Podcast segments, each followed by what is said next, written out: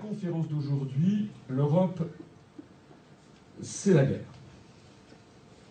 Ça fait euh, le pendant à celle d'hier, pour ceux qui sont venus hier, qui était l'Europe, c'est la paix. Mais hier, c'était une plaisanterie un peu grinçante. Paix étant écrit PAIE, j'ai montré hier le fonctionnement du, financier euh, de la construction européenne, combien ça nous coûte beaucoup plus que ça ne nous rapporte, et combien il y en a beaucoup qui en profitent pour s'en mettre euh, dans la poche, ce qui explique un certain nombre de comportements politiques euh, de, ceux qui sont les profiteurs de ce système.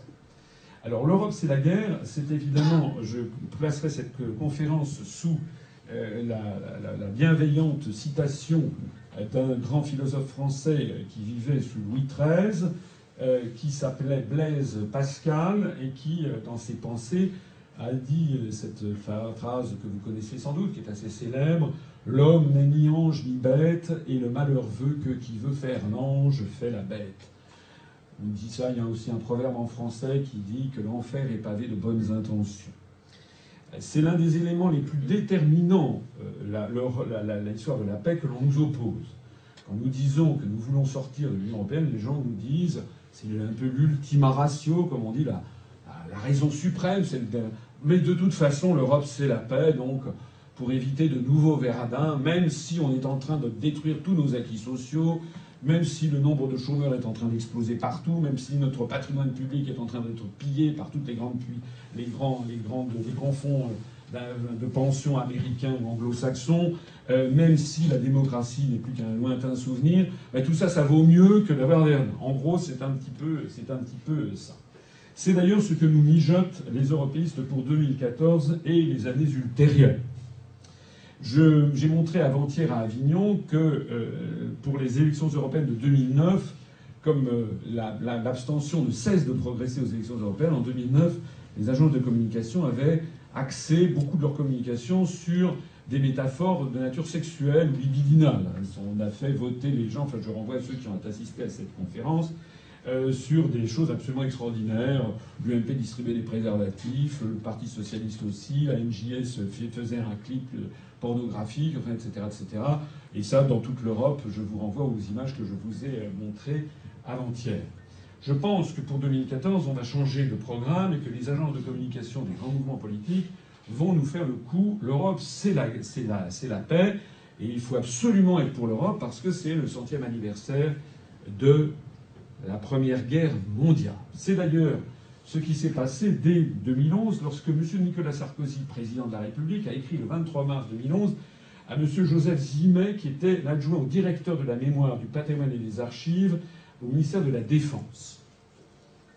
Je ne savais pas, enfin si, je savais, mais je vous le signale qu'il y a au ministère de la Défense une direction qui s'appelle la direction de la mémoire. Un côté un petit peu, un petit peu George Orwell. Hein, J'ai pensé qu'il y a un service administratif qui s'appelle la direction de la mémoire. Et donc il lui disait quoi dans ce, dans ce texte, M. Sarkozy? L'année 2014 marquera, donc vous voyez, on s'y prend trois ans à l'avance, marquera le centième anniversaire du déclenchement de la Première Guerre mondiale. Cet événement fondateur de notre histoire contemporaine occupe aujourd'hui encore une place centrale dans la mémoire collective de notre pays. Chaque famille française, chaque commune de France reste en effet marquée à jamais par la grandeur et la dureté de la Grande Guerre, les terribles sacrifices consentis par notre pays, etc. etc. bref, on lui demande donc de préparer cette échéance et de prévoir un programme commémoratif. Hein, on demande d'avoir un rapport pour faire des propositions sur comment commémorer la Première Guerre mondiale. Et M. Sarkozy dit qu'il aura le concours non seulement du ministère de la Défense, mais le ministère de la Culture, le ministère de l'Éducation nationale, le ministère des Affaires étrangères et européen. Et européen. Suite à cette commande, le rapport a été remis par M. Joseph Zimmel en septembre 2011, commémorer la Grande Guerre, proposition pour un centenaire international, rapport au président de la République. Et dans ce rapport, qu'est-ce qu'on lit? Eh bien, on dit, on lit dans, les pages de conclusion, enfin de résumé du rapport, c'est le regard tourné vers l'avenir et les enjeux du XXIe siècle que la France et les Français devront aborder cette commémoration. C'est main dans la main avec l'Allemagne, partenaire depuis près de 50 ans d'une réconciliation historique et de l'édification d'une Europe pacifique, qu'elle devra être racontée et commémorée. Elle devra être racontée dans le cadre de l'édification d'une Europe pacifique. vous voyez, c'est clair, c'est de l'utilisation de l'histoire la réécriture de l'histoire à des fins de, nature extrêmement politique contemporaine. C'est à l'unisson de cette même Europe de la paix construite sur les décomptes des deux conflits mondiaux du XXe siècle que la France pourra s'interroger avec ses voisins européens sur l'héritage moral et politique de la Première Guerre mondiale, car les commémorations du centenaire sera aussi un cœur polyphonique, c'est assez, fleuri comme style, à travers lequel l'Europe pourra, si elle le souhaite et si elle s'en donne les moyens, donner de la voix. Qu'en termes galants, ces choses-là sont dites, ça veut donc dire que l'on va utiliser la commémoration de la Première Guerre mondiale pour promouvoir encore et encore la construction européenne. Il est d'ailleurs prévu, euh, accrochez-vous, que les commémorations vont durer de 2014 jusqu'à 2020. Pourtant, la, guerre, la Première Guerre mondiale, je croyais savoir, c'était arrêté le 11 novembre 1918. Eh on va en avoir jusqu'à 2020. Donc on va se taper. Les présidentielles de 2017, on y aura encore droit. On, à ce moment-là, ça sera le, on parlera de, des, fusillés ou de je ne sais pas quoi. Donc on va se taper pendant 4 à 5 ou 6 ans de propagande, au moment même d'ailleurs où il va s'agir de passer un stade de plus en plus dictatorial au sein de l'Europe. C'est de ça qu'il s'agit, parce que pour sauver l'euro, on est en train d'enlever au peuple tous les contrôles budgétaires, on impose des réformes dites indispensables, la destruction des acquis sociaux, etc. Tout ça, on va dire, attention, attention, hein, si vous n'êtes pas d'accord, c'est que vous êtes un salaud, vous êtes en fait pour un nouvel hécatombe. Voilà. Et toujours dans ce rapport, il est question, la France pourra capitaliser sur le exemplaire de réconciliation engagé avec l'Allemagne depuis les années 60, alors que les deux pays célébreront en 2013 le 50e anniversaire du traité de l'Élysée de 1963. J'ai montré dans une autre conférence, ça a d'ailleurs été commémoré effectivement au début de cette année, comment le traité de l'Élysée de 1963 en fait a été vidé de substance par l'Allemagne par ce qu'on a appelé le protocole additionnel adopté par le Bundestag en juin 1963. Je n'y, reviens pas, je n'ai pas le temps de vous en parler, mais la présentation que l'on fait en France du traité de l'Élysée est une présentation totalement fallacieuse, parce qu'en fait ce traité de l'Élysée est à peu près resté lettre morte. De Gaulle voulait détacher l'Allemagne des États-Unis pour essayer d'avoir une Allemagne, d'avoir une Europe qu'il n'avait pas choisie, qui lui était imposée, la construction européenne, qui aurait échappé aux États-Unis d'Amérique. Et les Allemands, en fait, ont vidé de substance ce traité en réintroduisant par un protocole additionnel tous les éléments que De Gaulle avait justement refusé de mettre dans son traité signé avec Adenauer, en particulier l'OTAN, euh, l'entrée du Royaume-Uni, euh, le GATT, etc., toutes ces affaires qui plaçaient de facto la construction européenne sous le magistère des États-Unis. Et puis, cette, euh, voilà, la relation franco-allemande, cette parole franco-allemande sur la mémoire de la Grande Guerre sera déterminante pour travailler entre Européens autour de l'héritage commun de la Première Guerre mondiale.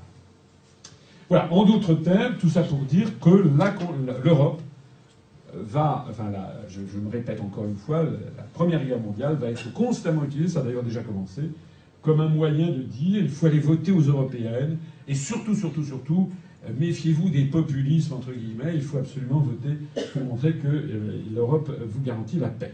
Alors, ceci a commencé à être mis en œuvre cette année. Une note de service du 7 juin 2013 du ministère de l'Éducation adressée à tous les recteurs et directeurs d'académie. On y voit, par exemple, dans cette note du 7 juin 1973, les commémorations du centenaire de la Première Guerre mondiale.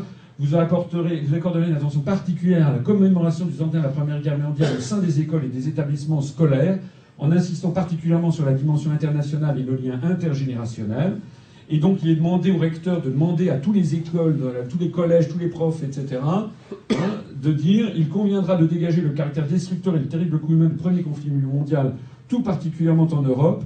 Cette dimension de catastrophe européenne est de en trouver véritablement son issue qu'en 44-45. En effet, à la fin de la Seconde Guerre mondiale, qui a poussé un paroxysme la violence de la guerre, les destructions et les massacres de population, s'affirme une prise de conscience que l'Europe est un bien commun et un idéal de paix pour les différentes nations qui la composent. Autrement dit, on va faire de la politique à l'école. Moi, quand j'étais petit, dans les années 60 ou 70, quand j'étais lycéen, eh bien, euh, les cours d'histoire s'arrêtaient toujours à 1940. Il y avait un délai de viduité, enfin un délai de, reste, de décence on n'apprenait pas ce qui s'était passé au cours des 30 dernières années dans les cours d'histoire, parce que ça, c'est dans les sociétés totalitaires. En URSS qu'on expliquait aux enfants des écoles de 5 ans à quel point la construction du socialisme était fantastique, etc. Donc là, on est dans une opération de nature politique vis-à-vis d'enfants de 7 ans, de 8 ans, de 10 ans, de 12 ans, à qui on va expliquer grâce à la construction européenne, eh bien, il n'y aura plus jamais la guerre. Voilà. Et puis alors, il y a évidemment une course-poursuite entre l'UMP, le Parti Socialiste, le Modem. C'est à qui va vouloir le plus commémorer. Ça, c'était le 14 octobre dernier. Eh bien, il y avait M. Copé qui, qui en rajoutait une louche, qui invitait François Hollande à commémorer la bataille de la Marne, alors qu'il est bien entendu prévu que M. Hollande va commémorer la bataille de la Marne. Et c'est M. Copé qui dit l'Allemagne et la France sont de grands pays d'amis, etc. L'amitié franco-allemande. Donc, encore une fois, entre le Parti Socialiste et l'UMP, c'est exactement la même chose. Ils font semblant de s'opposer, mais ils sont d'accord sur tout. Alors, l'objet de ma conférence, c'est d'attirer l'attention euh, de mes compatriotes qui veulent bien écouter sur est-ce que ce que l'on vous dit est vrai? Est-ce que c'est grâce à la construction européenne qu'il y a la paix? Et puis est-ce qu'il y a la paix d'abord? Et est-ce que c'est vrai que c'est grâce à la construction européenne? Et est-ce que c'est vrai aussi que, enfin, comment s'est produit la Première Guerre mondiale d'ailleurs? Et est-ce que nous sommes maintenant prémunis de la guerre? Donc je vais me permettre de faire un petit, un long même, euh, récapitulatif de ce qui s'est passé et de ce qui nous a mené à la guerre, la Première Guerre mondiale, pour voir comment ça s'est passé. Puis on va voir ce qu'il en est maintenant en 2013. Quelles sont les causes de la Première Guerre mondiale? La première cause essentielle de la Première Guerre mondiale, c'était les disparités de croissance économique et démographique. En particulier, la situation à la veille de 14, c'est que l'Allemagne craignait la poussée économique et démographique russe.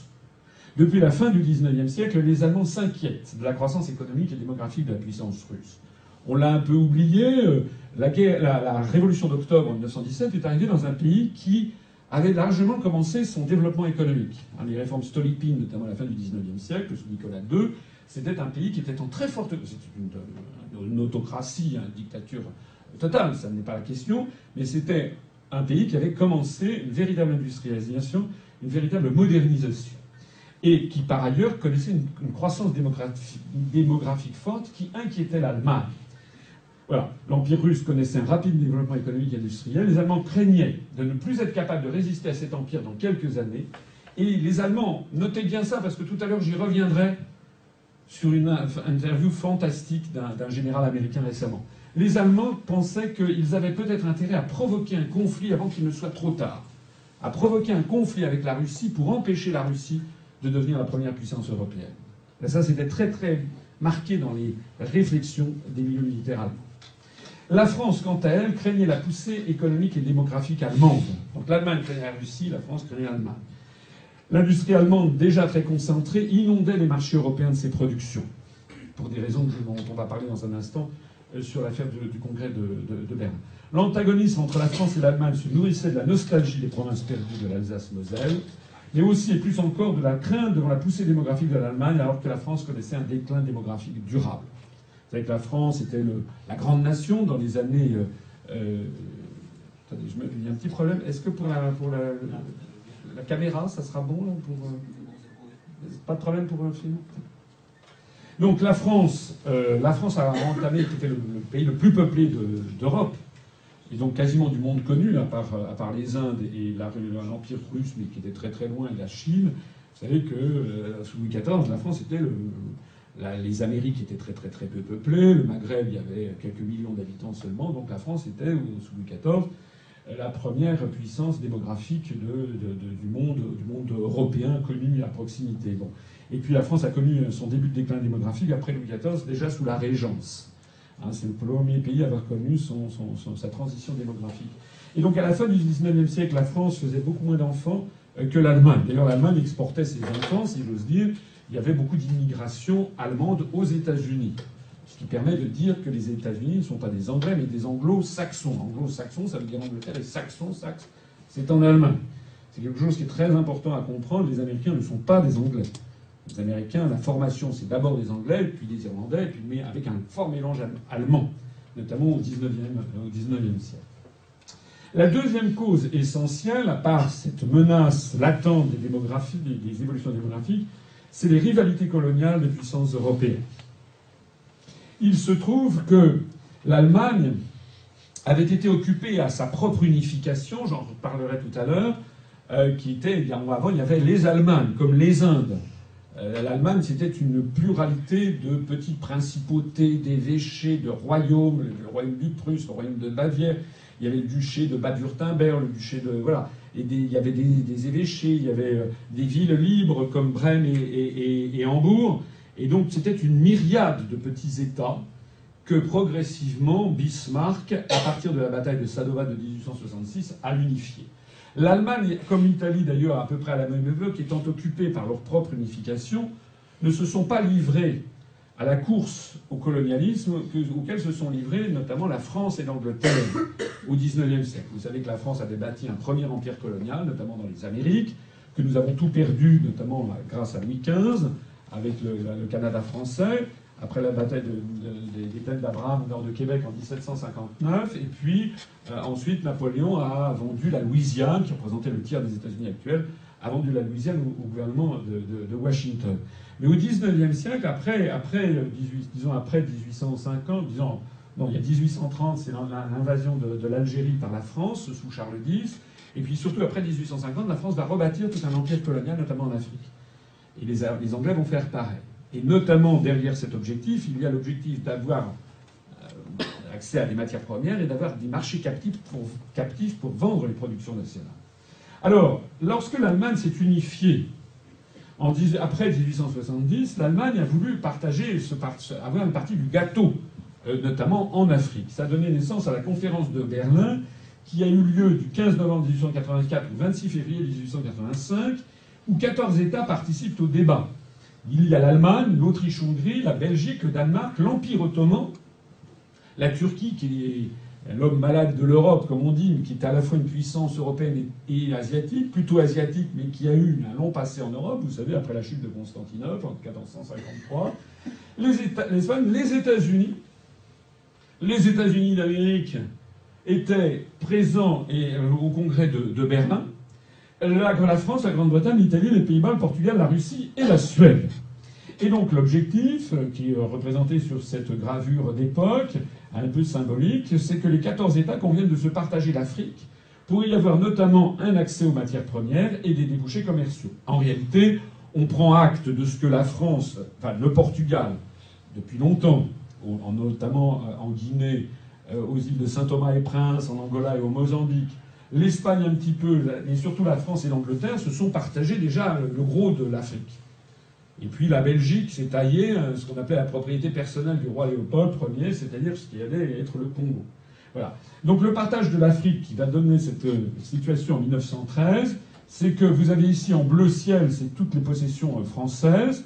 Vous avez en, rose saumon un peu avarié, c'est les possessions britanniques, avec la volonté des Britanniques d'avoir une Afrique entièrement anglaise du, Cap jusqu'à Suez jusqu'à jusqu'à Alexandrie. La reine Victoria tranchera en faveur de son cousin, donc accordera justement après le congrès de Berlin euh, ce qu'on appelait le Tanganyika, l'actuelle Tanzanie, à, l'Allemagne, de même qu'on donnera à l'Allemagne, qui revendique des éléments, euh, cette partie très désertique qui s'appelle actuellement la Namibie, qui était le sud-ouest africain, et puis on donnera à l'Allemagne le Togo, une petite, petite bande de terre, et puis le Cameroun. Voilà. Sachant que la Belgique a donc le Congo ici, euh, que l'Italie s'est taillé l'Érythrée, plus euh, une partie de l'actuelle Somalie, une partie de la Libye, et puis donc que euh, ben, le Portugal, je l'ai dit tout à l'heure, c'était l'Angola, le Mozambique, la Guinée, la Guinée équatoriale, la Guinée-Bissau, et puis l'Espagne, quelques éléments. Il n'y a, que finalement l'Éthiopie qui échappe à ce, à ce, partage, et puis, bien entendu, le Libéria, qui est sous tutelle américaine, puisque, comme le nom l'indique du Libéria, c'est là que les Américains vont commencer euh, à faire l'immigration d'esclaves noirs américains qui repartent au, continent et qui vont euh, créer sur place une espèce de colonie euh, américaine en, Afrique. Ce qui est toujours le cas d'ailleurs, le, Libéria est, tout à fait proche des intérêts américains. Alors, cette, ces, conflits qui visent à l'appropriation de matières premières et à des débouchés commerciaux mènent la France et l'Angleterre à plusieurs reprises au bord de la guerre. C'est notamment la fameuse crise de Fashoda, lorsque, je reviens ici, il y a une mission, la mission Marchand, qui veut aller du Sénégal jusqu'à Djibouti euh, pour assurer une espèce de continuité territoriale de l'empire colonial français, donc euh, en allant d'ouest en est. Et puis il y a les Britanniques qui, eux, allant du sud au nord, veulent assurer la continuité territoriale britannique. Et puis alors tout ce petit monde, évidemment, si vous faites la, la croisée, ça, la croisée des chemins, ça se situe ici quelque part au Soudan, près de Khartoum, et c'est justement dans la ville de Fashoda. Et c'est là que le commandant marchand se heurte aux Britanniques. On est à deux doigts d'une guerre franco-britannique. Sauf que pour les raisons dont je parlerai tout à l'heure, c'est-à-dire la nécessité dans laquelle la France se trouve de, se faire des alliés, eh bien la France accepte de, renoncer, de, céder la place aux Anglais. Donc euh, c'est les Britanniques qui triomphent de Fashoda. Vous voyez dans le petit journal de l'époque, on voit l'Angleterre euh, comme le petit chaperon rouge. Le petit chaperon rouge, c'est la République française qui porte ici une miche de pain, il y a marqué Fashoda. Et puis vous voyez derrière l'Angleterre avec des mains de loup, qui est en fait le, grand méchant loup, et qui, dont on voit qu'il euh, euh, est, euh, proche des, pyramides d'Égypte et qui va dévorer la, France. Voilà. C'est une gravure polémique de l'époque. Mais la France, pour des raisons géopolitiques sur lesquelles je reviens dans un instant, éprouve la nécessité de faire alliance avec l'Angleterre pour assurer la paix. Et donc, ça va être en 1904 l'entente cordiale franco-britannique où les Français vont, se, euh, notamment avec Théophile Delcassé, euh, vont euh, faire une alliance avec les Britanniques.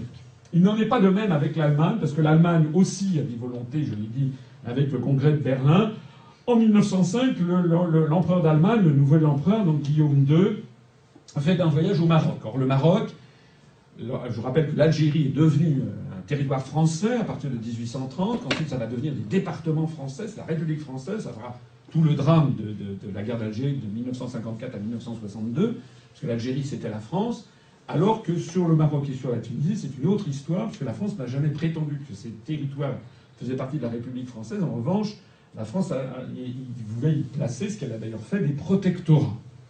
Donc le voyage de Guillaume II au Maroc apparaît aux Français comme une provocation par rapport au protectorat que la France impose au Maroc. En 1911, c'est la crise franco-allemande d'Agadir où les Allemands font venir à Agadir, qui est un port du sud du Maroc, un croiseur militaire allemand, ce qui est un défi à la France. On voit ici dans le petit journal très lu à l'époque, ici les deux côtés de la frontière, on voit Guillaume II qui menace les foudres de la guerre, et puis euh, ici on voit le soldat français qui reste, comme le met la légende, là-bas les vaines menaces, ici le calme et le sang-froid.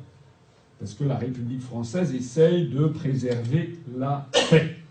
Et puis, en juillet 1913, l'Allemagne, cette fois-ci en complicité avec l'Italie et l'Autriche-Hongrie, conclut une convention navale pour couper les communications entre la France et l'Algérie. Toujours avec des visées de type, colonial. Donc on voit que la tension s'accroît entre ces puissances sur la domination du monde.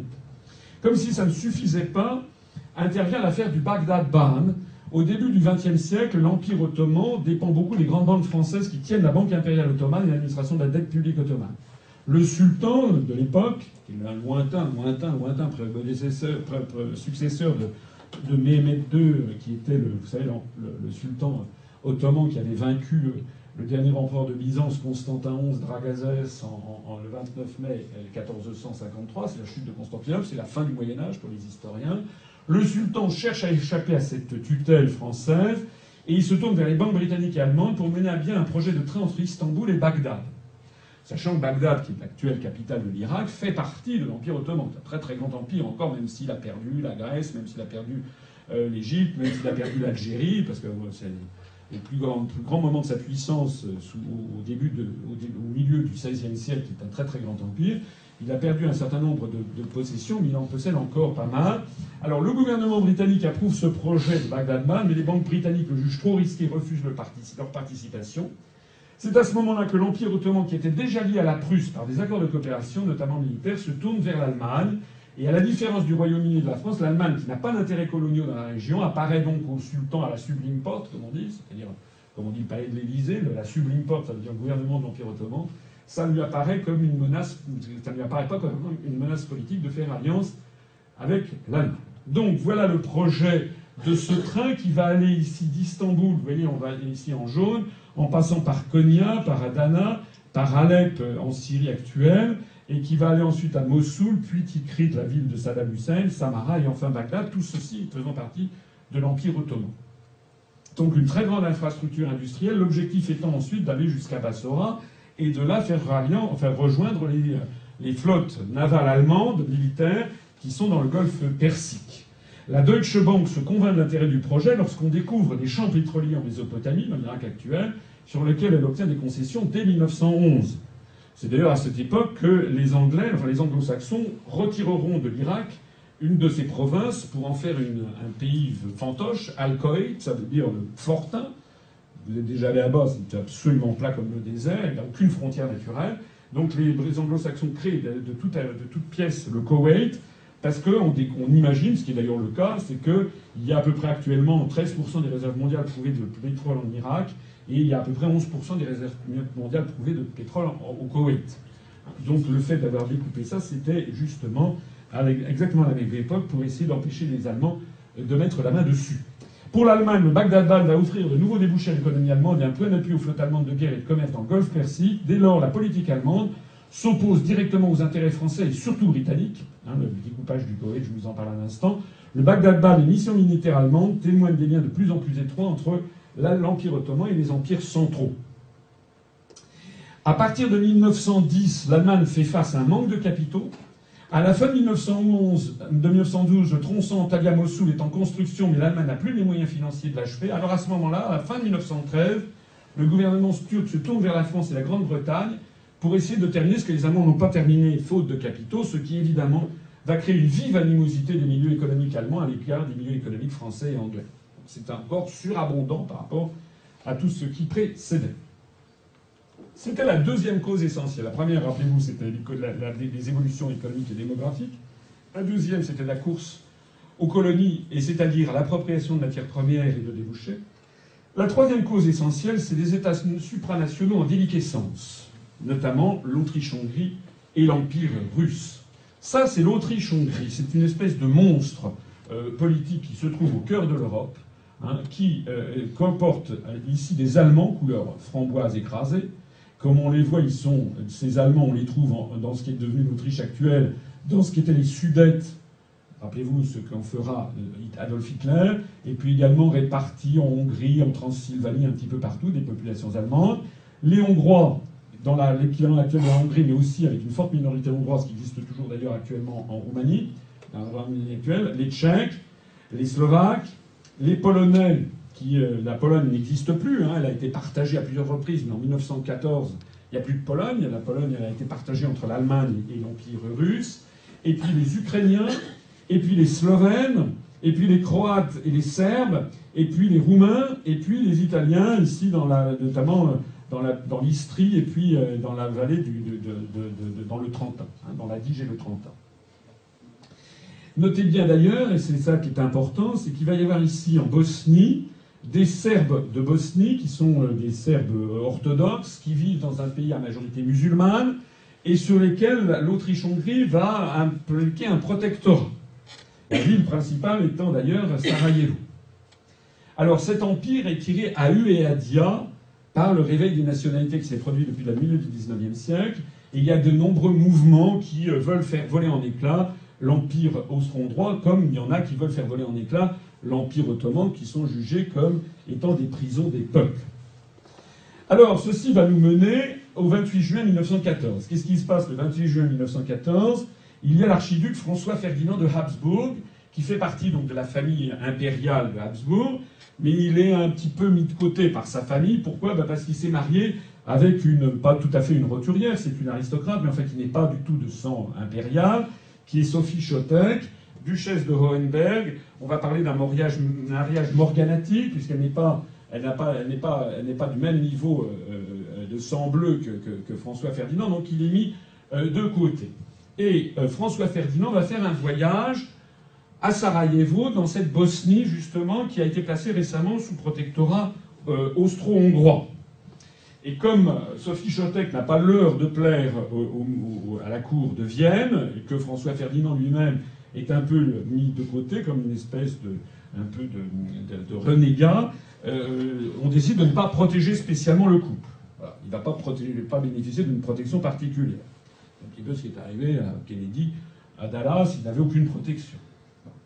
Alors, euh, ça, cette photo est quelques minutes donc avant l'assassinat que vous connaissez, que vous connaissez bien. François Ferdinand de Habsbourg arrive pour une mission d'inspection à Sarajevo, dans un pays en pleine ébullition, puisque les Bosniaques refusent la tutelle austro-hongroise et les Serbes, qui sont des orthodoxes dans ce pays à majorité musulmane, euh, refusent également euh, la tutelle austro-hongroise. Ils voudraient une indépendance de la Bosnie. Ils arrivent à Sarajevo et puis euh, il y a des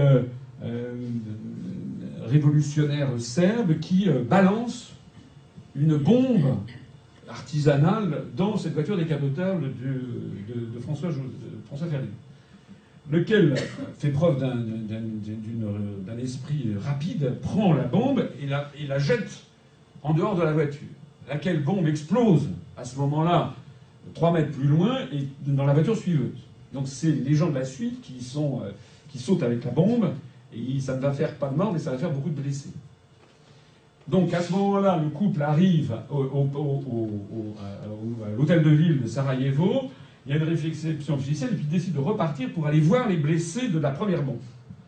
Donc de partir à l'hôpital. C'est une, série de circonstances extraordinaires. Cinq minutes avant l'attentat, ils reprennent une voiture décapotable, et puis à ce moment-là, ils arrivent pour le, chauffeur est pris dans une espèce d'embouteillage, passe ce, petit pont pour aller justement à l'hôpital pour voir les blessés, et puis à cet endroit fatidique, eh bien, euh, il y a quelqu'un, c'est marqué par une plaque sur ce, sur ce pont, le 28 juin 14, eh bien, il y a un des, des conjurés qui avait raté le premier coup, donc qui s'était débandé, la, et la conjuration était, était, euh, avait pensé que son truc était, raté, puis d'un seul coup, il y en a un qui est justement, il voit euh, ce qui. Là, il y a une occasion extraordinaire, donc il fonce, il prend son, pistolet et il tire à la fois sur François Ferdinand et sur Sophie, Sophie Chotek, et il tue euh, les deux, à la fois le, prince héritier, parce que comment dirais-je, l'empereur n'a pas d'autre héritier pour l'instant que lui, le prince héritier et puis sa, femme. Il est arrêté, ces photos sont assez extraordinaires. Voilà, on le voit, il est ici. Le voilà, c'est Gavrilo Principe qui va tirer trois coups de feu, comme on dit, les trois coups de feu qui feront 20 millions de morts une façon un petit peu résumée de présenter les choses, parce que tout ceci se situe donc dans cette accumulation de vapeur d'essence qui ne demandait qu'à exploser. En réalité, les deux, voilà le corps des deux, personnes qui sont, enfin de, François Ferdinand et de sa femme, qui sont veillés pour une veillée funèbre. Euh, et euh, évidemment, ça crée un émoi considérable en Europe. Et à ce moment-là intervient la quatrième cause essentielle, c'est le système d'alliance pour garantir la paix qui va créer la guerre. C'est la triplice contre la triple alliance. C'est quoi ça? Ben C'est que il y a ce qu'on appelle la triple alliance, ou la, triple, la, triple, la triplice, c'est l'Allemagne qui avait fait alliance avec l'Autriche-Hongrie et avec l'Italie. La triplice. L'Autriche-Hongrie, comme on le voit ici sur cette carte, est menacée d'explosion avec tous ces peuples qui veulent s'en aller, y compris donc euh, les, Serbes de Bosnie. Et pour faire contrepoids à ces menaces, la France a fait alliance, la France avec les pays euh, du, Maghreb, qu'on voit ici en vert, la France a fait alliance avec le Royaume-Uni, j'en parlais tout à l'heure, dans l'entente cordiale, en 1904, pour assurer la paix. Et puis la France va faire alliance avec la Russie, j'en parlerai dans un instant, à partir de 1896. Il s'agit donc de faire une alliance pour se prémunir contre la guerre contre les deux empires centraux, l'Allemagne et l'Autriche-Hongrie, qui menacent la paix. Pendant ce temps-là, la Serbie, ici, qui est un pays orthodoxe, a une alliance naturelle avec la Russie, qui est un pays orthodoxe. Et en Bosnie, les Serbes orthodoxes sont alliés avec la Serbie. Lorsque François Ferdinand est assassiné par des Serbes de Bosnie, immédiatement l'Autriche-Hongrie va soupçonner la Serbie d'être derrière l'attentat. Parce que la Serbie, évidemment, est contre la mainmise de l'Autriche-Hongrie sur les, Serbes de Bosnie. Vous me suivez? Donc, le 28 juin 1914, c'est l'attentat de Sarajevo. L'Autriche-Hongrie suspecte immédiatement la Serbie, qui est l'allié de la Russie, d'en être à l'origine. Le 5 juillet, parce qu'ils appartiennent à la triple alliance, euh, c'est-à-dire la triplice, l'Allemagne assure l'Autriche-Hongrie de son soutien contre la Serbie. Le 23 juillet, l'Autriche-Hongrie avec l'accord de l'Allemagne, lance un ultimatum en 10 points à la Serbie avec une date limite de réponse fixée pour 5 jours après, le 28 juillet. Euh, j'ai présenté cette conférence il y a quelques semaines. Euh, on, sortait de l'affaire syrienne. Ça ressemblait furieusement à l'affaire syrienne à laquelle, euh, qui s'est terminée, j'en parlerai tout à l'heure, qui s'est terminée de façon impromptue, comme on verra tout à l'heure, mais il y avait aussi les ultimatums. Rappelez-vous que M. Fabius avait lancé un ultimatum au gouvernement de Damas. Et parmi ces dix, points, la Serbie, la Serbie en accepte neuf. Il y a le dixième point que la Serbie refuse, c'est que la Serbie refuse que l'Autriche-Hongrie envoie des inspecteurs pour aller mener une enquête en Serbie. Ça rappelle furieusement les inspecteurs que l'on veut envoyer en Iran pour voir si l'Iran est en train de fabriquer la bombe. Le 24 juillet, compte tenu de cet ultimatum, la Russie ordonne la mobilisation générale pour les régions militaires d'Odessa, de Kiev, de Kazan et de Moscou, ainsi que pour les flottes de la Baltique et de la mer Noire. Parce que la Russie craint que l'Autriche-Hongrie euh, fasse, euh, n'attaque la Serbie, ou la Serbie est son allié. Le 25 juillet, la Serbie décrète la mobilisation générale, déclare accepter tous les termes de l'ultimatum, 9 sur 10, sauf le dixième, celui sur l'envoi d'enquêteurs autrichiens en Serbie. Le 26 juillet, l'Autriche rompt ses relations diplomatiques avec la Serbie et ordonne une mobilisation partielle contre elle. Le 28 juillet, c'est l'expiration de l'ultimatum qui avait été fixé le 23. L'Autriche-Hongrie déclare la guerre à la Serbie, puisque la Serbie n'a accepté que 9 des 10 points, elle a refusé l'envoi d'inspecteurs. L'Italie, qui n'avait pas été interpellée par l'Autriche, déclare alors sa neutralité et sort de la Triple Alliance. Et pour faire baisser la tension, le gouvernement français de l'époque ordonne à son armée de retirer toutes ses troupes à 10 km en deçà de la frontière allemande. Laquelle frontière allemande, je rappelle, passe par la Moselle et les Vosges, puisque depuis 1870, je vais en parler dans un instant, la France a perdu l'Alsace-Moselle. En faisant ça d'ailleurs, la France veut calmer le jeu, mais en définitive, ça nous coûtera des dizaines et des dizaines de milliers de morts parce que ça donnera un avantage stratégique très important aux Allemands lorsqu'ils vont, euh, lorsque la, guerre va se, déclarer. Voici ici d'ailleurs euh, la, déclaration de guerre de l'Autriche à, la Serbie. Euh, bon, vous êtes trop loin pour le voir, mais ce qui est un peu émouvant, outre que c'est l'original, c'est que c'est écrit en français puisque la langue française est la langue de la diplomatie mondiale encore à cette époque. Et donc on voit que c'est euh, écrit euh, en français. Le 29 juillet, le lendemain, la Russie déclare unilatéralement, en dehors de la concertation prévue par les accords militaires franco-russes, la mobilisation partielle contre l'Autriche-Hongrie. La France, qui est devenue une alliée de la Russie, se trouve mise devant le fait accompli, puisque la Russie a décidé la mobilisation partielle contre l'Autriche-Hongrie. On a failli le voir, j'y reviendrai tout à l'heure, lorsque les États-Unis ont commencé à vouloir bombarder la Syrie, sans même avoir prévenu la France le 3 septembre dernier. Le 30 juillet, la Russie ordonne la mobilisation générale contre l'Allemagne. Le 31 juillet, vous voyez, c'est une espèce d'engrenage effrayant qui s'est mis en place parce que tous les jeux d'alliances automatiques se mettent en branle comme une espèce de tragédie grecque que l'on ne peut pas arrêter. Le 31 juillet, l'Allemagne proclame l'état de danger de guerre. Le Kaiser Guillaume II demande à son cousin, le tsar Nicolas II, qui son cousin en plus, de suspendre la mobilisation générale russe, lui adresse un ultimatum exigeant l'arrêt de sa mobilisation et l'engagement de ne pas soutenir la Serbie. Et le même jour, l'Allemagne adresse un ultimatum à la France, alors que la France vient de retirer ses troupes de 10 km, lui demandant de ne pas soutenir la Russie si cette dernière venait à prendre la défense de la Serbie. Donc l'Allemagne exige de la France que la France rompe son alliance de 1896 avec la Russie. En France, le socialiste Jean Jaurès, qui ne cesse de militer auprès des Français et des pouvoirs publics pour que cet engrenage fatal soit enrayé, est assassiné à Paris par Raoul Villain. Jean Jaurès, il, est, il essaie de se battre contre ce, cet enchaînement d'événements catastrophiques, et donc il essaye de calmer le jeu, de dire qu'il ne faut pas faire mettre en place ces, ces, alliances, et il est assassiné au Café du Croissant, c'est toujours, vous connaissez peut-être, à Paris, près des Grands Boulevards, on a l'endroit où il a été assassiné le 30 juillet, 31 juillet 1914 euh, par Raoul Villain, lequel d'ailleurs Raoul Villain euh, sera mis en prison, sera jugé en 1920 et d'ailleurs acquitté. On oublie un peu, un peu facilement cette euh, affaire assez extraordinaire.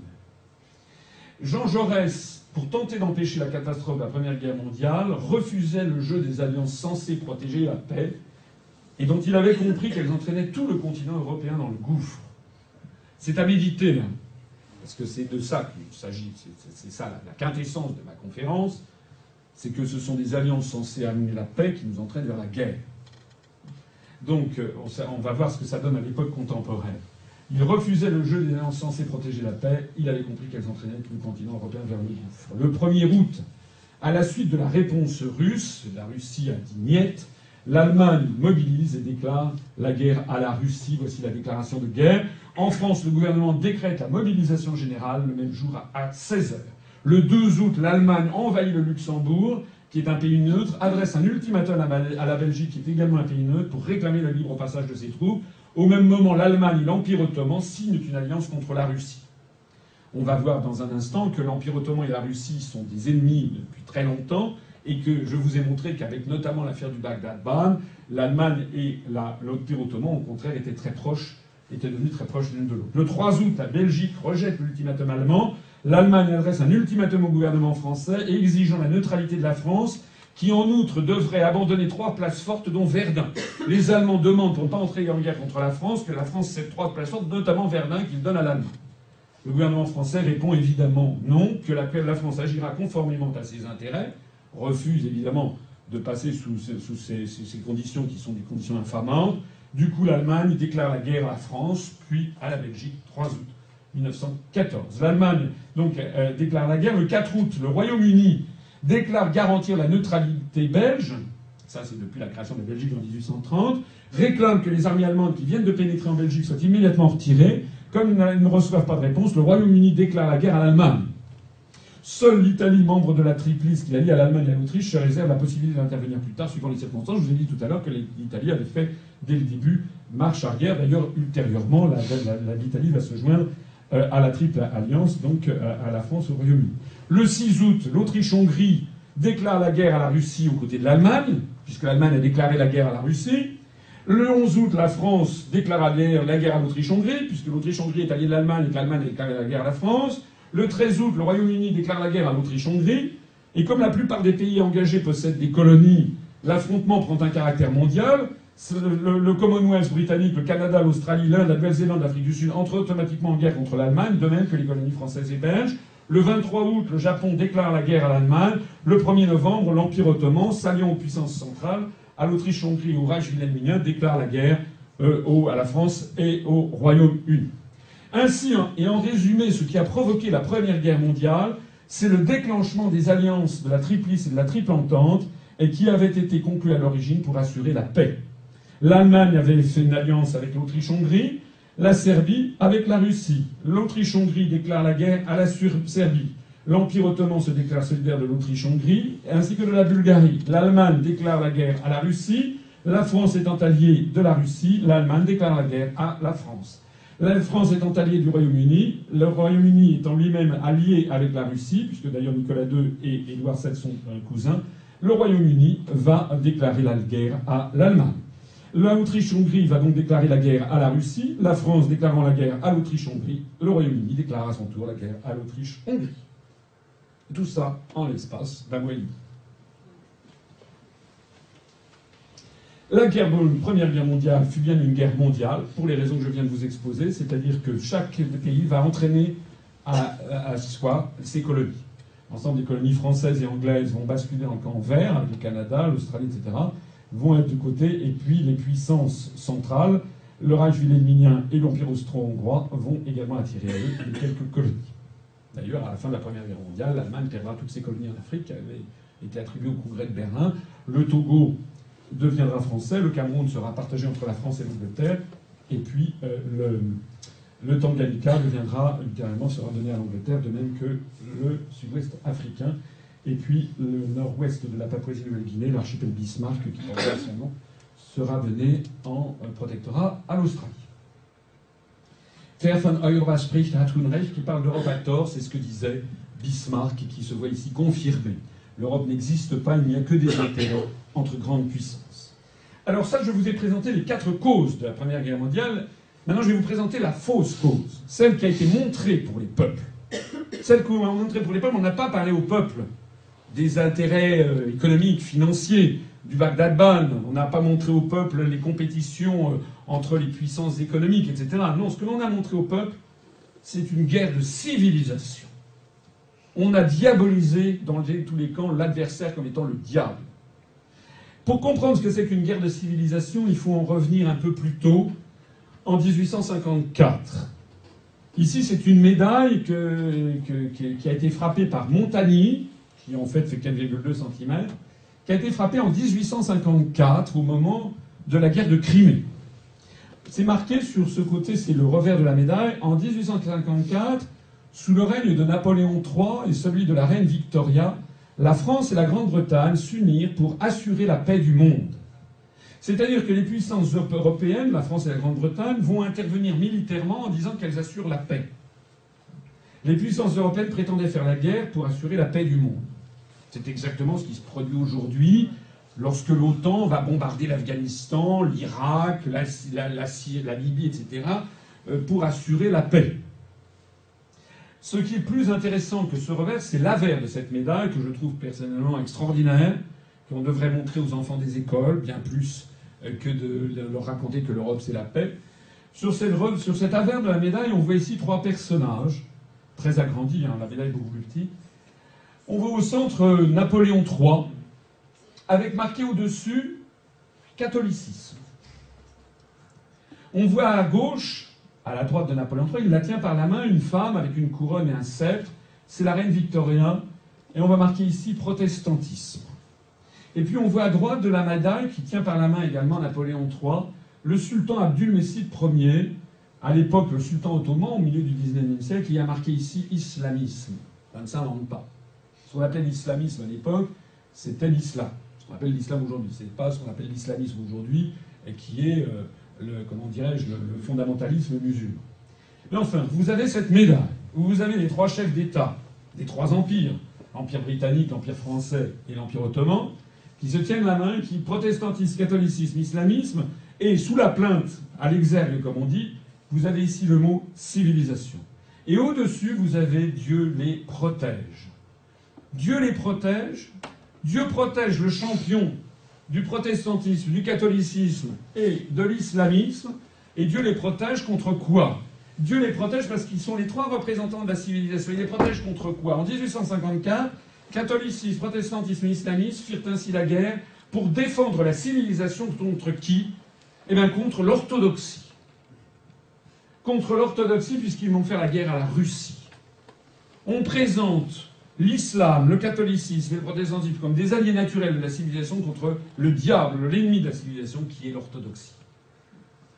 En réalité, le prétexte religieux est fallacieux. Ce qui se passe, c'est que la véritable raison du conflit, c'est que l'Empire ottoman, la Turquie est devenue très très faible, on parle de l'homme malade de l'Europe, et que la Russie est en plein développement.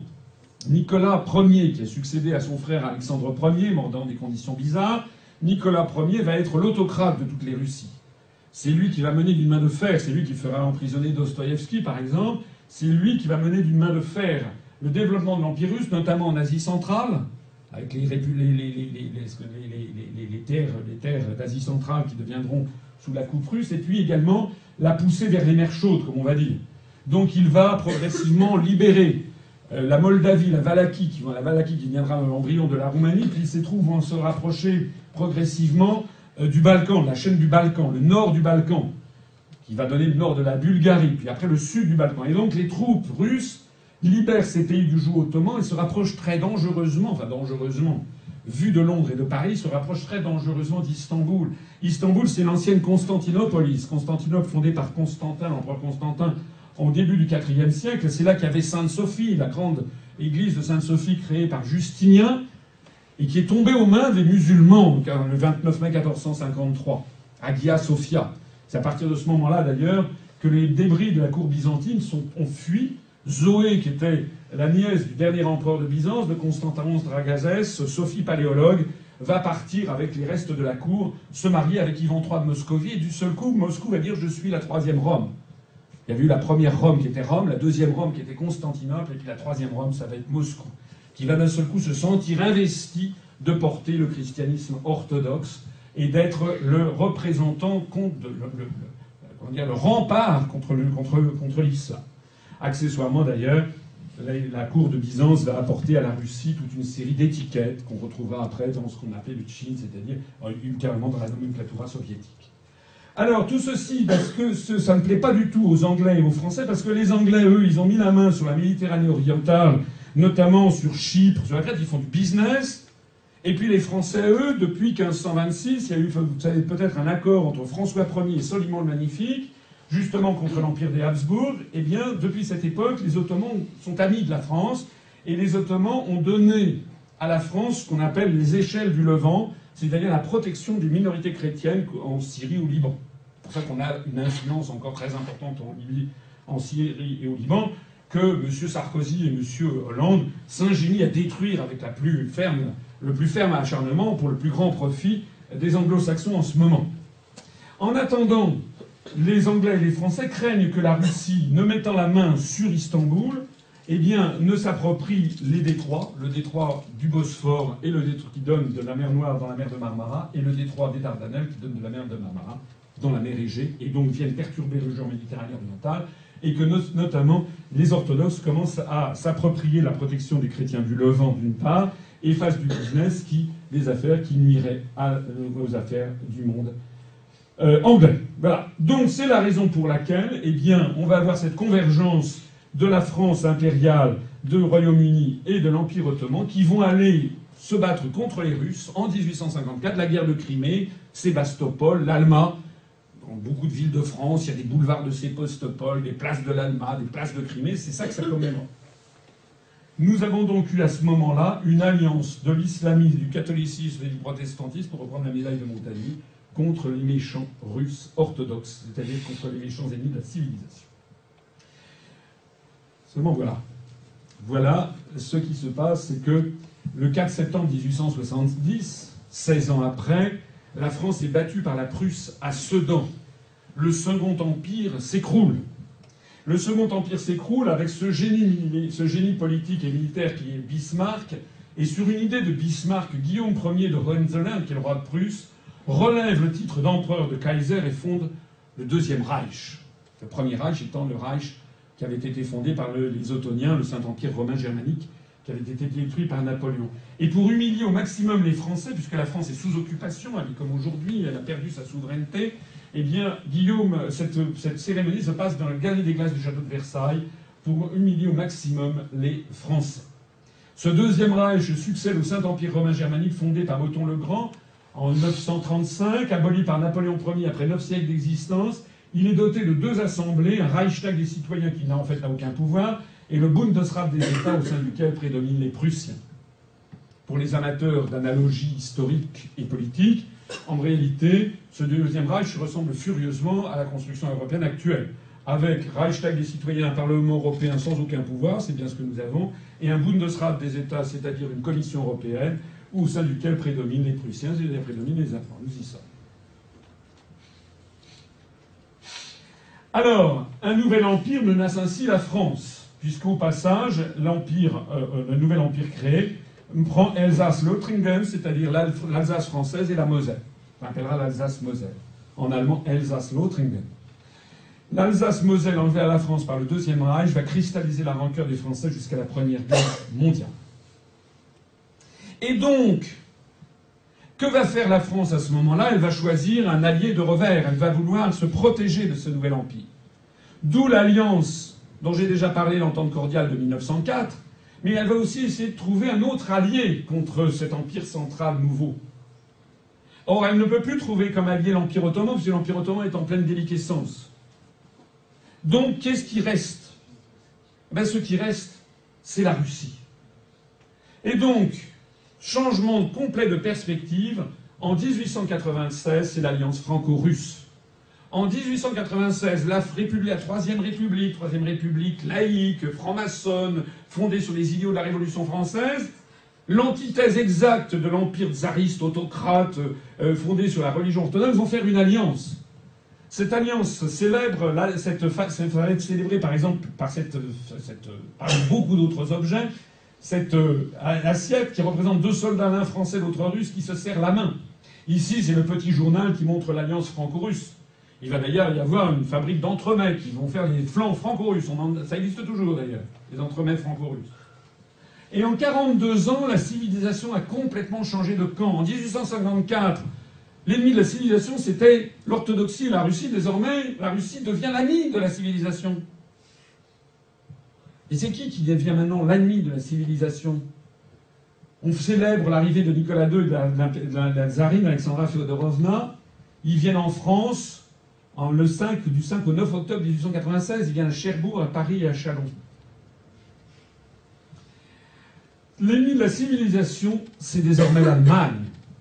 Ça, c'est la médaille qui sera remise aux combattants après 1918, la fameuse médaille interalliée. République française, la grande guerre pour la civilisation 14-18. Donc désormais, l'ennemi de la civilisation, c'est l'Allemagne, l'ami de la civilisation, c'est la Russie orthodoxe. Les Français doivent donc refuser absolument le concept de guerre de civilisation qui a hélas prouvé sa fausseté, sa dangerosité extrême tout au long de notre histoire. C'est la rhétorique classique de mise en condition des opinions publiques pour donner un caractère légitime à des guerres d'agression dont les vraies raisons sont toujours ailleurs, sont géopolitiques, économiques et commerciales. De nos jours, c'est le complément idéologique de la construction européenne, la guerre de civilisation. De nos jours, l'ennemi de la civilisation, tout le monde le sait, on nous le dit constamment dans tous les médias, c'est les musulmans. C'est le monde arabo-musulman qui est présenté comme l'ennemi de la civilisation. Donc, de nos jours, c'est le complément idéologique naturel de la construction européenne qui vise à faire coïncider le périmètre de l'OTAN et celui des États-Unis de l'Union européenne, qui a été rebaptisé communauté internationale dans les médias de ce bloc. On vous parle constamment à la radio, à la télévision de la communauté internationale, et vous apercevez qui y a-t-il dans cette communauté internationale? On apprend un jour que la communauté internationale est extrêmement inquiète du programme nucléaire en Iran. Donc il faut en tirer la conclusion que l'Iran n'est pas dans la communauté internationale.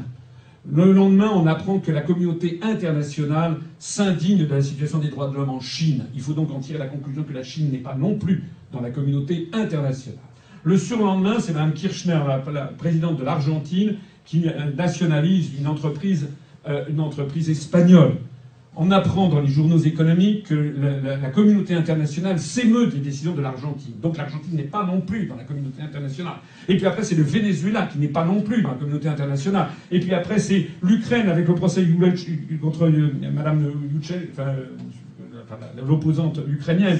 Donc la communauté internationale est émue par la situation en Ukraine. La communauté internationale s'émeut de la condition des élections de Poutine en Russie. Donc petit à petit, vous enlevez tous les pays qui ne sont pas dans la communauté internationale, vous apercevez qu'en définitive, la communauté internationale, ce sont les États-Unis d'Amérique et ses vassaux de l'Union européenne. C'est ça qu'on appelle la communauté internationale dans les médias maintenant occidentaux. Au passage, je signale, personne n'en a beaucoup parlé, mais que les États-Unis euh, et euh, Israël viennent d'être privés de droit de vote à l'UNESCO parce qu'ils refusent euh, de payer leur, leur, leur dû à l'UNESCO euh, depuis que la Palestine a été admise à l'UNESCO par une écrasante majorité d'États des Nations Unies. Donc en réalité, la communauté internationale, c'est l'ensemble des pays du monde, sauf les États-Unis, et accessoirement Israël en, l'espèce sur, sur cette question. En résumé, la Première Guerre mondiale a donc eu quatre causes essentielles les disparités de croissance économique et démographique, les rivalités coloniales des puissances européennes, des États supranationaux en déliquescence, notamment l'Autriche-Hongrie, le système d'alliance automatique pour garantir la paix. Et une cause fallacieuse, mensongèrement présentée au peuple d'Europe, la guerre pour la civilisation. Parce que on montrait l'Allemagne comme étant l'ennemi de la civilisation, mais en Allemagne, on montrait la France comme étant aussi l'ennemi de la civilisation. Il y a eu des médailles épouvantables qui ont été publiées d'un racisme inouï en Allemagne contre notamment les soldats français, puisque parmi les soldats français, il y avait des troupes notamment sénégalaises, des troupes africaines. des Noirs sur le sol européen en 1914-1918 et après, notamment pour faire respecter l'armistice. C'était une grande innovation. Il y a des médailles que je n'ose même pas présenter, euh, faites en Allemagne, par Karl Goetz notamment, et qui montrent à quel point euh, les euh, Allemands, vous voyez la preuve de, euh, du fait que la France était l'ennemi de la civilisation européenne. Alors, ce point étant posé, point, cette analyse précise sur la Première Guerre mondiale étant posée, la question que je pose maintenant, c'est pourquoi est-ce qu'il y a eu la paix en Europe de l'Ouest depuis 1945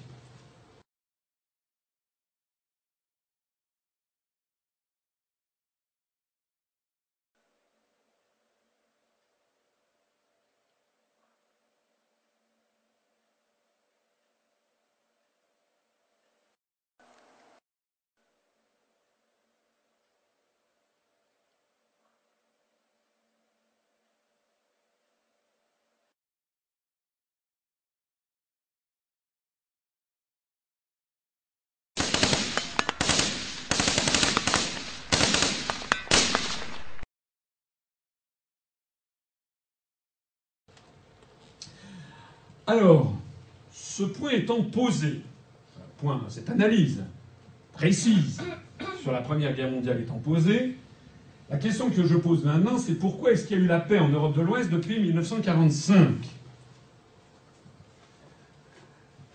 Mes amis, en 50 ans, la construction de l'Europe a permis d'affermir la paix. Dans ces territoires, les livres d'histoire ne relatent que les conflits sur cette terre irriguée du sang des soldats qui ont laissé leur vie, nous avons bâti ce que jamais, jamais l'humanité n'avait réussi à construire. Un espace de paix organisé par la raison et le droit, et non par la force et les canons. Revenons à l'Europe. L'Europe, elle existe. Elle a permis euh, un bien considérable, c'est-à-dire euh, d'obtenir la paix, lorsqu'il y a eu euh, deux guerres mondiales qui ont complètement opposé les Européens entre eux et ont causé des tragédies humaines. Donc ça, c'est le premier bilan, celui qu'on ne sent pas toujours, mais qui est pourtant celui qui est le plus important, la paix. C'est-à-dire que si l'on n'avait pas touché à cette politique étrangère comme elle se faisait depuis des siècles, eh bien, on aurait pris le risque de conflits dont certains se sont achevés dans des guerres terribles qui doivent appartenir au passé. Pour moi qui suis venu au monde adulte dans un climat d'horreur et de crime, c'est d'abord pour cela, je dis bien d'abord pour cela, que je veux l'Europe unie et que je la veux irréversible. Comme vous le voyez sur ces séries de citations tirées de 1992 à 2005, il se trouve que là, ce sont des, responsables socialistes que je n'ai pas encore trouvé, mais je vais, euh, j'améliorerai progressivement cette conférence en y ajoutant des déclarations de responsables de l'UMP ou du Modem ou d'autres. On voit que cet argument pour la paix a été constamment utilisé. En 1992, je rappelle que c'est au nom du traité de Maastricht que nous sommes en train de, couler, de couler hein. que l'ensemble de nos acquis sociaux, que actuellement nous avons, je le rappelle, le bilan de la monnaie euh, européenne, c'est qu'actuellement nous avons 800 personnes qui en France basculent chaque jour en dessous du seuil de pauvreté, selon l'INSEE, que chaque jour nous perdons depuis maintenant des années et des années une usine, que chaque jour nous perdons 6 à 700 emplois industriels, tous les jours, tous les jours, tous les jours. On a perdu 1 million 500 000 emplois. La France est en train de devenir, pas seulement la France d'ailleurs, est en train de devenir un désert industriel. Je rappelle que chaque jour, il y a plus d'un agriculteur français qui se suicide. Tout ceci, c'est les conséquences directes des traités de Maastricht, c'est-à-dire la monnaie unique européenne, la libre circulation des mouvements de capitaux qui entraîne les délocalisations à outrance, et eh bien tout ceci, toute la destruction de tout ce qu'a été la France se fait au nom de cette euh, entité qui prétendument assure la paix et qui est, comme je le disais tout à l'heure, l'ultima ratio. Une fois que vous avez dit ça, ben voilà, vous avez vu ce qu'a dit Strauss-Kahn, ce qu'a dit Hollande, ce qu'a dit Mitterrand, les gens sont désarmés parce que si vous êtes contre, c'est que vous êtes un salaud. En gros, c'est ça. Alors face à une telle, une telle propagande lancinante qui d'ailleurs au passage a toujours été la propagande de toutes les dictatures. Je rappelle que Adolf Hitler proposait d'assurer la paix en Europe. Je rappelle que l'Union soviétique assurait la paix. D'ailleurs, les deux, les, deux, vaisseaux spatiaux envoyés par l'URSS euh, au temps de sa splendeur dans les années 60-70, c'était Soyouz qui veut dire l'Union en russe et Mir qui veut dire la paix en russe. L'Union soviétique et la paix c'était la même chose. Léonid Brezhnev parlait, notamment après l'invasion de l'Afghanistan, que la politique de l'Union soviétique était une constante politique de paix. La question, l'argument l'Europe c'est la paix est utilisé comme l'argument suprême pour faire taire les opposants à la construction européenne, mais est-ce que c'est vrai? Est-ce que c'est vrai? Quels ont été les moments où on a failli avoir la guerre en Europe? Il y a eu le blocus de Berlin en 1948, lorsque les troupes soviétiques ont encerclé Berlin-Ouest et ont interdit donc toute communication. À ce moment-là, les Occidentaux ont, fait un pont aérien pour fournir de la nourriture aux Berlinois. Il n'y a pas eu de guerre mondiale lors du blocus de Berlin en 1948. Pourtant, tous les ingrédients étaient là. Et la construction européenne qui née avec le traité de Rome en 1957 n'existait pas. Donc s'il n'y a pas eu la guerre lors du blocus de Berlin en 1948, ça ne peut pas être à cause de la construction européenne puisque ça n'existait pas. le soulèvement à Berlin-Est en 1953, lorsque les troupes soviétiques d'occupation sont intervenues contre la population est-allemande, c'est là où Bertolt Brecht, qui était un auteur dramatique euh, allemand, qui était communiste, qui avait fait le choix de vivre dans la partie soviétique de l'Allemagne après 1945, vous savez qu'elle avait été découpée, c'est là que Bertolt Brecht fera cette pièce de théâtre grinçante où il aura ce mot terrible. Le gouvernement étant mécontent du peuple a décidé d'en changer de changer de peuple. Donc tenant des propos très critiques contre le régime que pourtant il approuvait. Ce soulèvement à Berlin-Est a été écrasé par les chers soviétiques. Les pays occidentaux n'ont pas bougé. S'il n'y a pas eu de guerre mondiale lors du soulèvement de Berlin-Est en 1953, ça n'est pas grâce à la construction européenne, elle n'existait pas. L'insurrection en Hongrie en 1956, lorsqu'à Budapest, les Hongrois se sont révolté, ce qui est une révolte euh, ensuite qui sera matée dans le sang, il y aura plus de 20 000 morts. Là, c'est une statue de Staline qui est déboulonnée. Les, drapeaux soviétiques qui sont brûlés par les révolutionnaires à Budapest, ça sera maté dans le sang. Il n'y a pas eu de guerre mondiale lors de l'insurrection hongroise en 1956, les pays occidentaux ne sont pas intervenus. Pourtant, la construction européenne, née avec le traité de Rome en 1957, n'existait pas. S'il n'y a pas eu la guerre à Budapest en 1956, ce n'est pas grâce au marché commun, il n'existait pas. L'insurrection en Tchécoslovaquie en 1968 à Prague, qui a fait suite à ce qu'on a appelé le printemps de Prague, a été matée par non plus les troupes soviétiques, mais les troupes de l'ensemble du pacte de Varsovie, avec notamment des troupes allemandes de l'Est, ce qui a fait frémir les Tchèques, puisque là, ils voyaient l'horreur, c'est-à-dire revenir les troupes allemandes, celles qui leur avaient fait tant de massacres euh, quelques, quoi, 30 euh, ans auparavant, hein, 1938. Euh, s'il n'y a pas eu de guerre mondiale lors de l'insurrection tchécoslovaque en 68, la construction européenne, c'est vrai, existait. Elle était née avec le traité de Rome en 1957, mais elle n'avait mis sur pied qu'une politique agricole commune. On payait les quotas de lait aux Français sur fonds allemands. Est-ce que vous croyez que c'est parce qu'on payait les quotas de lait aux Français sur fond allemand qu'il n'y a pas eu de guerre mondiale lors de l'invasion de la, Tchécoslovaquie en 1968. Alors pourquoi n'y a-t-il pas eu de guerre mondiale à tous ces événements? On est presque gêné de le dire. Mais si la guerre n'a pas éclaté en Europe de 1945 aux, années 1990, la prétendue construction européenne n'y est strictement pour rien. La guerre qui menaçait de ravager l'Europe ne concernait pas l'Europe de l'Ouest, la guerre qui menaçait concernait les deux camps américains et soviétiques qui s'étaient partagés l'Europe après les conférences de Téhéran de 1943, de Yalta de 1944, de Potsdam de 1945. Et la raison pour laquelle il n'y a pas eu la guerre, c'est ça. Ça, c'est un Boeing B747B muni de, fusils, de fusées décollant le 15 avril 1954. C'est un Boeing qui peut porter des bombes, atomiques, des bombes nucléaires, des bombes A. S'il n'y a pas eu la guerre, c'est ça. Ça, c'est le test nucléaire thermo la première bombe thermonucléaire américaine sur l'atoll Veniwetok le 9 juillet 1956. On passe à, c'est plus la bombe A, c'est la bombe H. C'est mille fois, dix mille fois ou cent mille fois plus puissant qu'une bombe A, qu'une bombe La bombe atomique sur Hiroshima et Nagasaki, c'est une bombe A. Là, c'est on bascule dans l'ère thermonucléaire.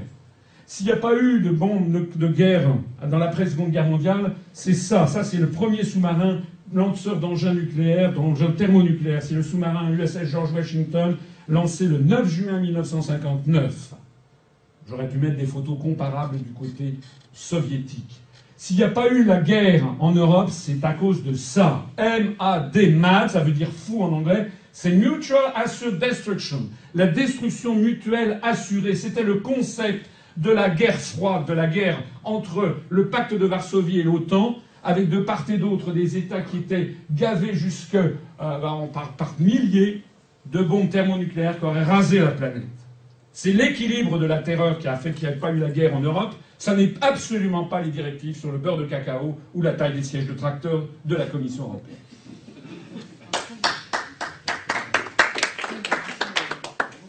Est-ce à dire qu'il n'y a plus de guerre? Eh bien là, je céderai la parole à ce qu'a dit après 14 années passées à l'Élysée et quelques semaines avant de mourir François Mitterrand, lorsqu'il a livré son testament politique aux Français a été, a été répercuté dans le livre de Georges-Marc Benamou, journaliste au Nouvel Observateur, dans un livre qui s'appelle Le Dernier Mitterrand. Écoutons ce que dit Mitterrand quelques semaines avant de mourir après avoir été deux septennats de suite à l'Élysée. La France ne le sait pas, mais nous sommes en guerre avec l'Amérique. Oui, une guerre permanente, une guerre vitale, une guerre économique, une guerre sans mort apparemment. Oui, ils sont très durs, les Américains. Ils sont voraces, ils veulent un pouvoir sans partage sur le monde. C'est une guerre inconnue, une guerre permanente, une guerre sans mort apparemment, et pourtant une guerre à mort. 27 janvier 1997, c'est la date de publication, le dernier Mitterrand. au passage, il doit être conspirationniste sans doute. Puisque lorsque moi je ne fais que citer ça, je me fais traîner dans la boue par quelques officines, dont nous connaissons les liens d'ailleurs, et les gens qui sont derrière, je me fais traîner dans la boue comme étant, paraît-il, un complotiste, conspirationniste, ultra-droite, souverainiste. Parce que je cite François Mitterrand. C'est d'ailleurs la seule chose que l'on puisse m'opposer, c'est maintenant la calomnie, avec des véritables fascistes c'est du fascisme actuellement que nous vivons, puisque le simple fait de rappeler les faits, maintenant, quand, dès que vous, êtes, que vous dénoncez la stratégie américaine, à ce moment-là, vous êtes complotiste. Toutes les autres théories du complot, d'ailleurs, ont parfaitement le droit de citer. D'ailleurs, par exemple, sur le 11 septembre, vous savez qu'on ne prend pas position sur le 11 septembre. Enfin, la théorie officielle est une théorie du complot. C'est un complot de 15 personnes organisé depuis une, cave à Tora Bora en Afghanistan. Donc c'est un complot. Donc ça, on a le droit. Mais quand je dis, voilà, Mitterrand a dit ça, ça c'est du complotisme. C'est bizarre. C'est curieux. En attendant, ça veut dire quoi? Ben, Ça veut dire que nous sommes en guerre. Ou alors Mitterrand est zinzin. C'est un peu gênant, il avait quand même les codes nucléaires. Deux ans, deux, deux, deux, septennats il aurait fallu s'en occuper. Bien. Alors ça veut dire quoi? Ben, Ça veut dire que les guerres de l'avenir sont différentes. Que si nous sommes en guerre, c'est que les guerres ont changé de nature. Actuellement, nous avons une guerre qui n'est plus une guerre avec des armes. C'est ça qu'a voulu dire Mitterrand, une guerre inconnue, sans mort apparemment. Et pourtant une guerre à mort. On le voit bien d'ailleurs, la France est en train d'être détruite sans qu'il y ait jamais eu de déclaration de guerre, sans qu'on ait jamais vu une seule bombe. Ça, ce sont les guerres du nouveau millénaire. Je l'explique dans d'autres de mes conférences. Ce sont les guerres entre pays occidentaux développés. Ce sont des guerres par les médias, par l'intimidation, et par la prise de mesures pseudo-techniques du style euh, l'interdiction qu'une banque centrale euh, finance les États, ou bien euh, par des mesures de nature commerciale, par des mesures de libre circulation des capitaux, ce sont des mesures techniques, financières, commerciales, qui échappent à 99% de la population. Et c'est là que se situent les guerres du troisième millénaire entre pays développés. Mais le reste, comment anticiper les guerres de l'avenir? Alors je vais vous faire un petit test, qui est un test, non pas d'intelligence, mais un test que l'on fait dans les cours. J'ai donné des cours Javis, en naguère, en université, des, des tests sur des cours de futurologie. C'est comment relier ces neuf boules par quatre lignes brisées sans lever votre stylo. Réfléchissez-y, je ne vais pas y rester trop longtemps parce que je n'ai pas beaucoup de temps à vous le présenter. Mais par exemple, si vous faites ce trait-là, 1, 2, 3, 4, ben oui, mais vous n'avez pas cette boule-là. Donc essayez de... Si vous faites 1, 2, 3, 4, vous n'avez pas la boule du centre. Donc comment euh, faire, comment relier ces 9 boules par 4 lignes brisées? Sans lever votre stylo Vous y réfléchirez chez vous. Vous n'y réfléchirez pas trop longtemps parce que je vais vous donner la, solution. La solution, en fait, elle est à la fois euh, toute bête, elle est très bête, la solution, mais encore faut-il y penser. La solution, c'est tout simplement ceci. La solution, ça consiste à enlever cela, le cadre mental, et ensuite à faire 1, 2, 3 et 4. Voilà. Pour résoudre cette énigme, il fallait tout simplement changer d'échelle et briser le cadre mental implicite de la réflexion. Il fallait que les flèches sortent de ce périmètre-là fictif que vous vous êtes mis dans la tête pour basculer dans deux domaines nouveaux, le domaine de l'impensable et le domaine de l'imprévu. Il faut intégrer dans la réflexion l'impensable et l'imprévu. Il faut savoir que l'histoire ne se répète jamais, comme on dit, mais qu'elle bégaye tout le temps. C'est-à-dire que les mêmes forces vont être à l'œuvre, mais vont se reproduire selon des cadres, des échelles de temps, des échelles géographiques différentes. Là, vous commencez à pouvoir anticiper l'avenir. Pour anticiper l'avenir avec la meilleure probabilité de ne pas se tromper, il faut premièrement bien étudier l'histoire. Or, actuellement, malheureusement, sur la scène politique française, quels sont les grands dirigeants français de partis politiques qui connaissent bien l'histoire, qui vous parlent de l'histoire, qui vivent l'histoire au quotidien, comme le faisait par exemple Charles de Gaulle, comme le faisait Napoléon, comme le faisait Clémenceau, comme le faisaient tous les grands dirigeants français, d'ailleurs tous les grands dirigeants du monde Poutine est un homme bercé par l'histoire. Tous les grands dirigeants du monde, tous les vrais chefs d'État savent que l'histoire est fondamentale. Vous croyez vraiment que M. Hollande, que M. Copé, euh, que M. Euh, euh, que M. Bayrou, que Mme Laguillet sont bercés par l'histoire? Vous croyez vraiment que Mme Morano est docteur en histoire? Ensuite, il faut savoir que l'histoire ne se répète jamais, mais qu'elle bégaye tout le temps. Ensuite, il faut savoir que les bégaiements historiques se produisent souvent de façon inattendue et paradoxale avec un changement d'échelle ou un changement de dénomination des acteurs. L'imprévu, hein, l'impensable. On n'avait pas pensé à ça, mais pourtant, bon sang, mais c'est bien sûr, comme on disait jadis dans les émissions de télévision les cinq dernières minutes, il faut avoir l'idée de briser le cadre mental implicite de la réflexion. Alors il faut donc réétudier les quatre causes essentielles de la Première Guerre mondiale, celles qu'on a vues en préambule à cette conférence, pour voir comment elles risquent de bégayer à notre époque. Ceux qui viennent vous dire à la télé, grâce à l'Europe, il n'y a, pas la guerre, a pas la guerre en Europe, d'une part, ils oublient tout simplement que la construction européenne n'est absolument pour rien, que c'est simplement l'équilibre de la terreur. C'est la première chose. Mais également, ils oublient aussi quelque chose, c'est qu'ils raisonnent dans le cadre exact de 1914. Ils raisonnent France-Allemagne. Et c'est plus dans ce cadre-là qu'il faut raisonner. C'est ce que je vous propose de regarder. La première cause, la première cause, vous savez, c'était les évolutions démographiques. Dans les années 2010, où se situent les évolutions démographiques qui pourraient conduire à un conflit mondial? Elles se situent plus entre la France et l'Allemagne, entre l'Allemagne et la Russie. Elle se situe bien ailleurs. Ça, ce sont les évolutions démographiques d'ici à 2050. Vous voyez que l'Allemagne est en déclin très très rapide. En 2050, l'Allemagne ne comptera plus que 66 millions d'habitants quand la France en comptera 74. D'ici 30 ans, la France sera plus peuplée que l'Allemagne, ce qui est inouï. L'Allemagne est en vieillissement accéléré en ce moment et pourtant ces, nombres intègrent le fait qu'il y ait 100 000 immigrés turcs de plus chaque année en Allemagne. L'Allemagne est un pays extrêmement vieillissant, très mal parti, contrairement à ce que l'on vous dit.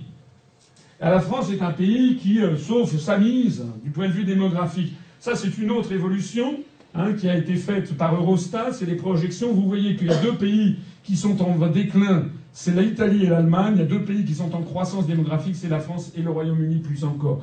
En 2060, le Royaume-Uni pourrait compter 82 millions d'habitants, la France 75 millions d'habitants, l'Allemagne 64 millions d'habitants comme l'Italie. Donc de toute façon, euh, le risque de conflit franco-allemand euh, ne cesse que de baisser d'année en année, d'autant plus qu'on n'a jamais vu des pays peuplés comme l'Allemagne d'ici 20 ans, je crois, il y aura 40% de personnes de plus de 65 ans. Ce pas, pas des pays avec euh, des gens de plus de 65 ans qui font la guerre. Ça, c'est les évolutions démographiques dans l'Europe de l'Est. On voit que tous les pays d'Europe de l'Est, au cours des années 91-2011, se sont effondrés démographiquement. La, Bulgarie, la République slovaque, la Lituanie, etc. Tous ces pays sont en déclin démographique rapide. Ça, c'est l'évolution de la population allemande qui est sur le déclin, et ça, c'est l'évolution de la population russe, qui s'est effondrée après 1990-91, et qui est en fort accroissement depuis 2006, ce qui est d'ailleurs le plus bel hommage que l'on peut rendre à la gestion de Vladimir Poutine. C'est une véritable renaissance russe que traduit cette évolution démographique. Mais ça, je vous ai parlé de l'Europe, mais il faut savoir sortir du cadre des neuf boules.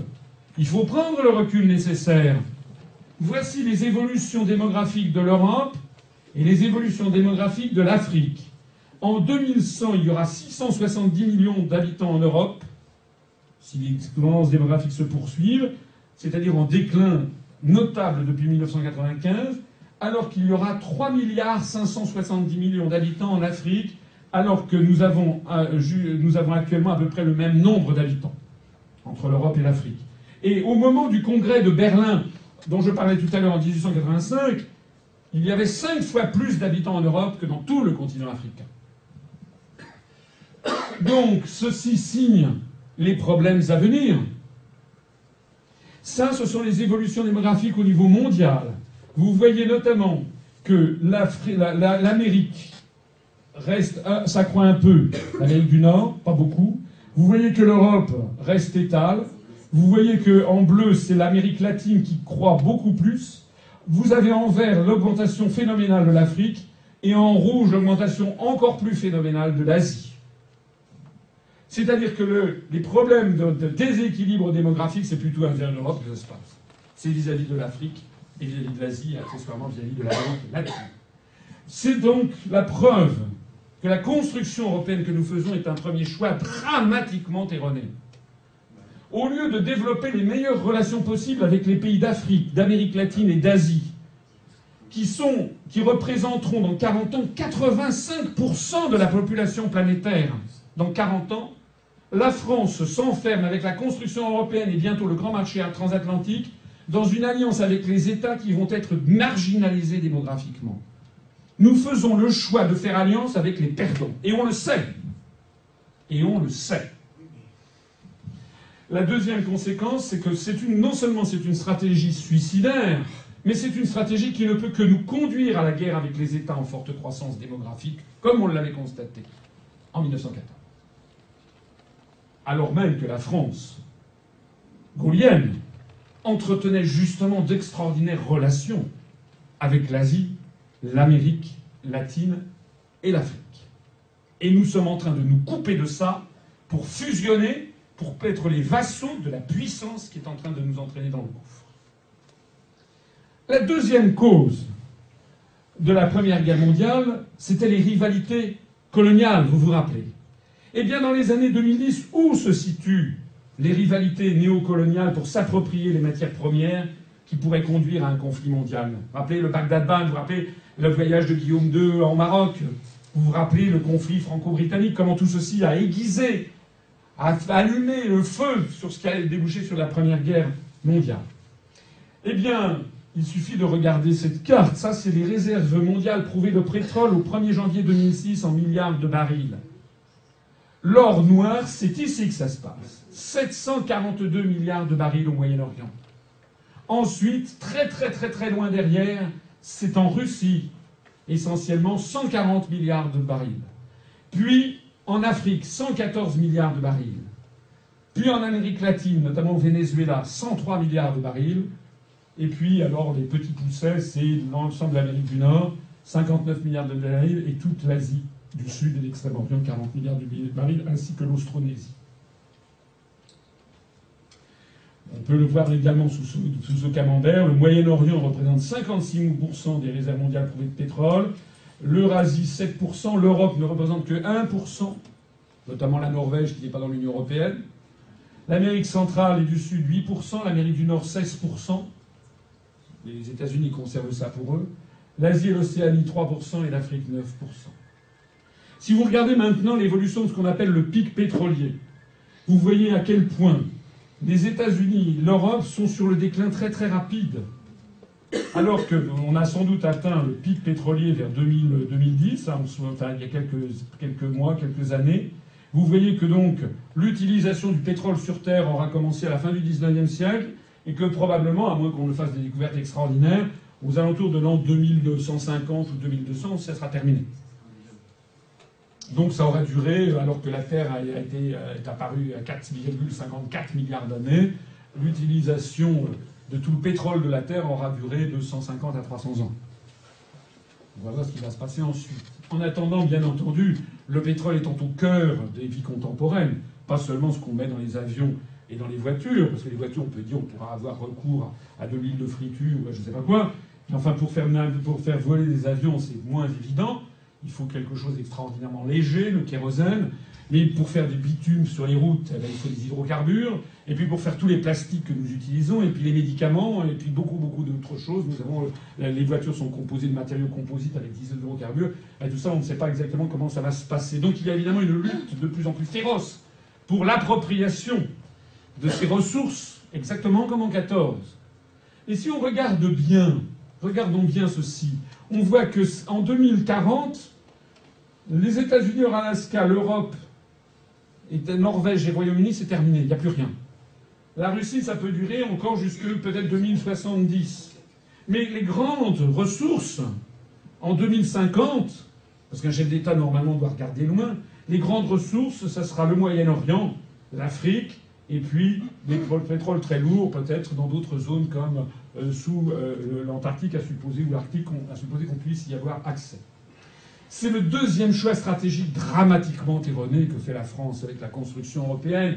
Au lieu de faire alliance avec les pays d'Afrique, d'Amérique latine ou du Moyen-Orient, qui seront les quasi uniques détenteurs de pétrole dans 40 ans, la France s'enferme avec la construction européenne et le grand marché transatlantique dans une alliance avec les États qui n'en auront plus. Chapeau Formidable Et en plus, non seulement, comme tout à l'heure, c'est une stratégie suicidaire, mais c'est aussi une stratégie qui ne peut que nous conduire avec la guerre avec les États détenteurs de ces matières premières. C'est ce que l'on constate. C'est pas pour rien qu'il y a des guerres en Irak, en Libye, en Syrie, avec la perspective de l'Iran. C'est pas pour rien. C'est bien de ça qu'il s'agit. La troisième cause, vous vous rappelez, c'était la déliquescence des empires supranationaux. Dans les années 2010, où se situent les États supranationaux dont la déliquescence pourrait conduire à un conflit mondial? Vous vous rappelez cette carte C'était l'Empire d'Autriche-Hongrie, avec ses nationalités réparties un petit peu partout. Mais qu'est-ce qui ressemble le plus à cette carte-là que cette carte-ci, la carte ethnique du Moyen-Orient? Où vous avez actuellement la carte de l'Afghanistan, de l'Iran, de l'Irak, de la Syrie, de la Turquie, de la Palestine, d'Israël, etc., qui sont une mosaïque de peuples encore plus nombreuses et différentes que ceux de l'ancienne Autriche-Hongrie. C'est justement cette poudrière de peuples qui amène des docteurs Folamour, vous savez ce film, fameux film Docteur Folamour, avec euh, qui menait en un film de science-fiction, euh, d'anticipation, qui menait donc un, savant fou à, une guerre thermonucléaire mondiale. Voici ce monsieur qui est le lieutenant-colonel Ralph Peters, qui est l'analyste de Fox News Strategy, qui parle dans la, dans la, dans la, dans l'émission de télévision qui s'appelle The Effect Factor, qui est une, qui est une, une émission de caniveau. Hein. La Fox News, c'est une, une, télé commerciale, et Aurelie Factor, c'est une, c'est une émission très très très très bas de gamme, typiquement l'américain bas, bas de gamme. Eh bien, ce monsieur Ralph Peters est l'analyste stratégique. Qu'est-ce qu'il a fait, ce monsieur? Il a écrit un bouquin, Wars of Blood and Faith, guerre de sang et de foi, les conflits qui formeront le XXIe siècle. Dans cet ouvrage, hein, il, a, fait un projet de ce que doit être, à son avis, le Moyen-Orient recomposé. Dans il a écrit un article, Blood Borders, How Better Middle East Would Look, les frontières de sang, comment un nouveau Moyen-Orient, à quoi ressemblerait un nouveau Moyen-Orient, et ça a été repris dans le journal des forces armées américaines quand même, en juin 2006. C'est l'avant-après des lotions capillaires. Avant, vous avez la situation actuelle, Pakistan, Afghanistan, Iran, Irak, Turquie, Syrie, Jordanie, Yémen, Oman et Arabie Saoudite, Koweït, Qatar. Ça, c'est comme, c'est actuellement, et voilà ce que propose ce monsieur dans ce truc qui a été repris par les forces armées américaines un redécoupage exactement identique d'ailleurs à ce que fera Wilson en Europe après 1918, vous savez, les congrès de Versailles, de, Sèvres, de Trianon, etc., les traités qui vont redécouper l'Europe selon les nationalités. Donc ce monsieur envisage un Pakistan réduit à la portion congrue, un Afghanistan remodelé, un nouvel État appelé le Baloutchistan libre, l'Iran à qui on aura amputé euh, toute la partie ici qui contient notamment les hydrocarbures pour former un État arabe chiite, et puis le Yémen qui prendra un certain nombre de territoires en, Arabie Saoudite, un État sacré, islamique avec les deux villes sacrées de l'islam, la Mecque et Médine, une grande Jordanie, un Irak sunnite, un, Kurdistan libre. voilà. On a face à nous quelqu'un qui veut redessiner l'ensemble de la carte du Moyen-Orient, exactement comme certains voulaient redessiner l'ensemble de la carte de l'Europe en fonction des personnalités. Alors ceci me permet de vous parler de cette... Ce n'est pas uniquement des vaticinations. J'attire votre attention sur les révélations inouïes, inouïes, du général américain Wesley Clark. Wesley Clark, c'est pas n'importe qui. Ce monsieur est un ancien major de sa promotion à West Point. Major de promo à West Point, c'est là que sont formés les plus hauts militaires américains. Il est diplômé de philosophie, de politique et d'économie de l'université britannique d'Oxford. C'est ce qu'il y a de mieux au Royaume-Uni. Donc c'est une pointure, comme on dit. Il a passé 34 ans dans l'armée au département de la Défense. Il a reçu de nombreuses décorations, parmi lesquelles la médaille, présidentielle de la liberté. Il a notamment commandé l'opération Allied Force durant la guerre du Kosovo en tant que commandant du grand quartier général des puissances alliées en Europe de l'OTAN de 1997 à 2000. Il a été le commandant-chef des forces d'armée de l'OTAN au Kosovo. Lors d'une conférence donnée à San Francisco le 3 octobre 2007, Wesley Clark, ce général 4 étoiles retraité, mais comme vous allez le voir, parce que je vais vous montrer la vidéo, est en parfaite santé. Ce général 4 étoiles, jeune retraité des forces armées des États-Unis, a affirmé que les États-Unis ont été victimes d'un coup d'État secret. Mince, encore un complotiste. Opéré par un petit groupe de dirigeants. Il a révélé que dix jours après les attentats du 11 septembre 2001, les invasions de sept États d'Afrique et du Moyen-Orient, dont l'Irak, la Libye et la Syrie, ont déjà été planifiées par ce petit groupe de dirigeants. Alors, excusez-moi, faites attention, c'est en anglais, mais il y a la traduction en dessous qui est en jaune. Hein.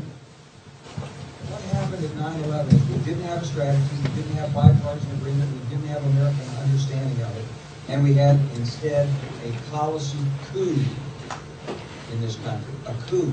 A policy coup. Some hard nosed people took over the direction of American policy and they never bothered to inform the rest of us. I went through the Pentagon 10 days after 9 11. I couldn't stay away from Mother Army. I went back there to see Don Rumsfeld. I'd worked for him as a White House fellow in the 1970s. All this in the book. And, um, and I said, Am I doing okay on CNN? He said, Yeah, yeah, yeah, fine. He said, uh, I'm thinking about it. He says, I read your book, and uh, he said, uh, this is a book that talks about the Guard campaign. And he said, I just want to tell you, he said, nobody's going to tell us where or when we can bomb. Nobody. He said, I'm thinking of calling this a floating coalition. What do you think about that? I said, well, sir, uh, thanks for reading my book. And, uh, well, he said, thanks, that's all the time I've got. Really? And um, I went downstairs, I was leaving the Pentagon, and an officer from the Joint Staff called me into his office, and he said, I, I want you to know, he said, sir, we're going to attack Iraq. And I said, why? He said, we don't know. He said, uh, I said, well, did they tie Saddam to 9-11? He said, uh, no. And then I came back to the Pentagon about six weeks later. I saw the same officer. I said, why, uh, why haven't we attacked Iraq? We still going to attack Iraq? He said, oh, sir. He says, it's worse than that. He said, um, he pulled up a piece of paper off his desk and said, I just got this memo from the Secretary of Defense's office that says we're going to attack and destroy the governments in, in seven countries in five years. We're going to start with Iraq, and then we're going to move to Syria, Lebanon, Libya, Somalia, Sudan, and Iran. I said, seven countries in five years. I said, is that a classified memo? He said, yes, sir.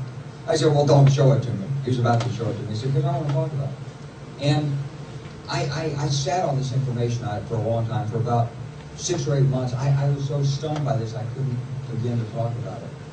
And I couldn't believe it would really be true, but that's actually what happened. Uh, these people took control of the policy in the United States. And I realized then it came back to me. A 1991 meeting I had with Paul Wolfowitz. You know, in 2001 he was Deputy Secretary of Defense, but in 1991 he was the Undersecretary of Defense for Policy. It's the number three position the Pentagon. He said, and we've got about five or ten years to clean up those old Soviet client regimes.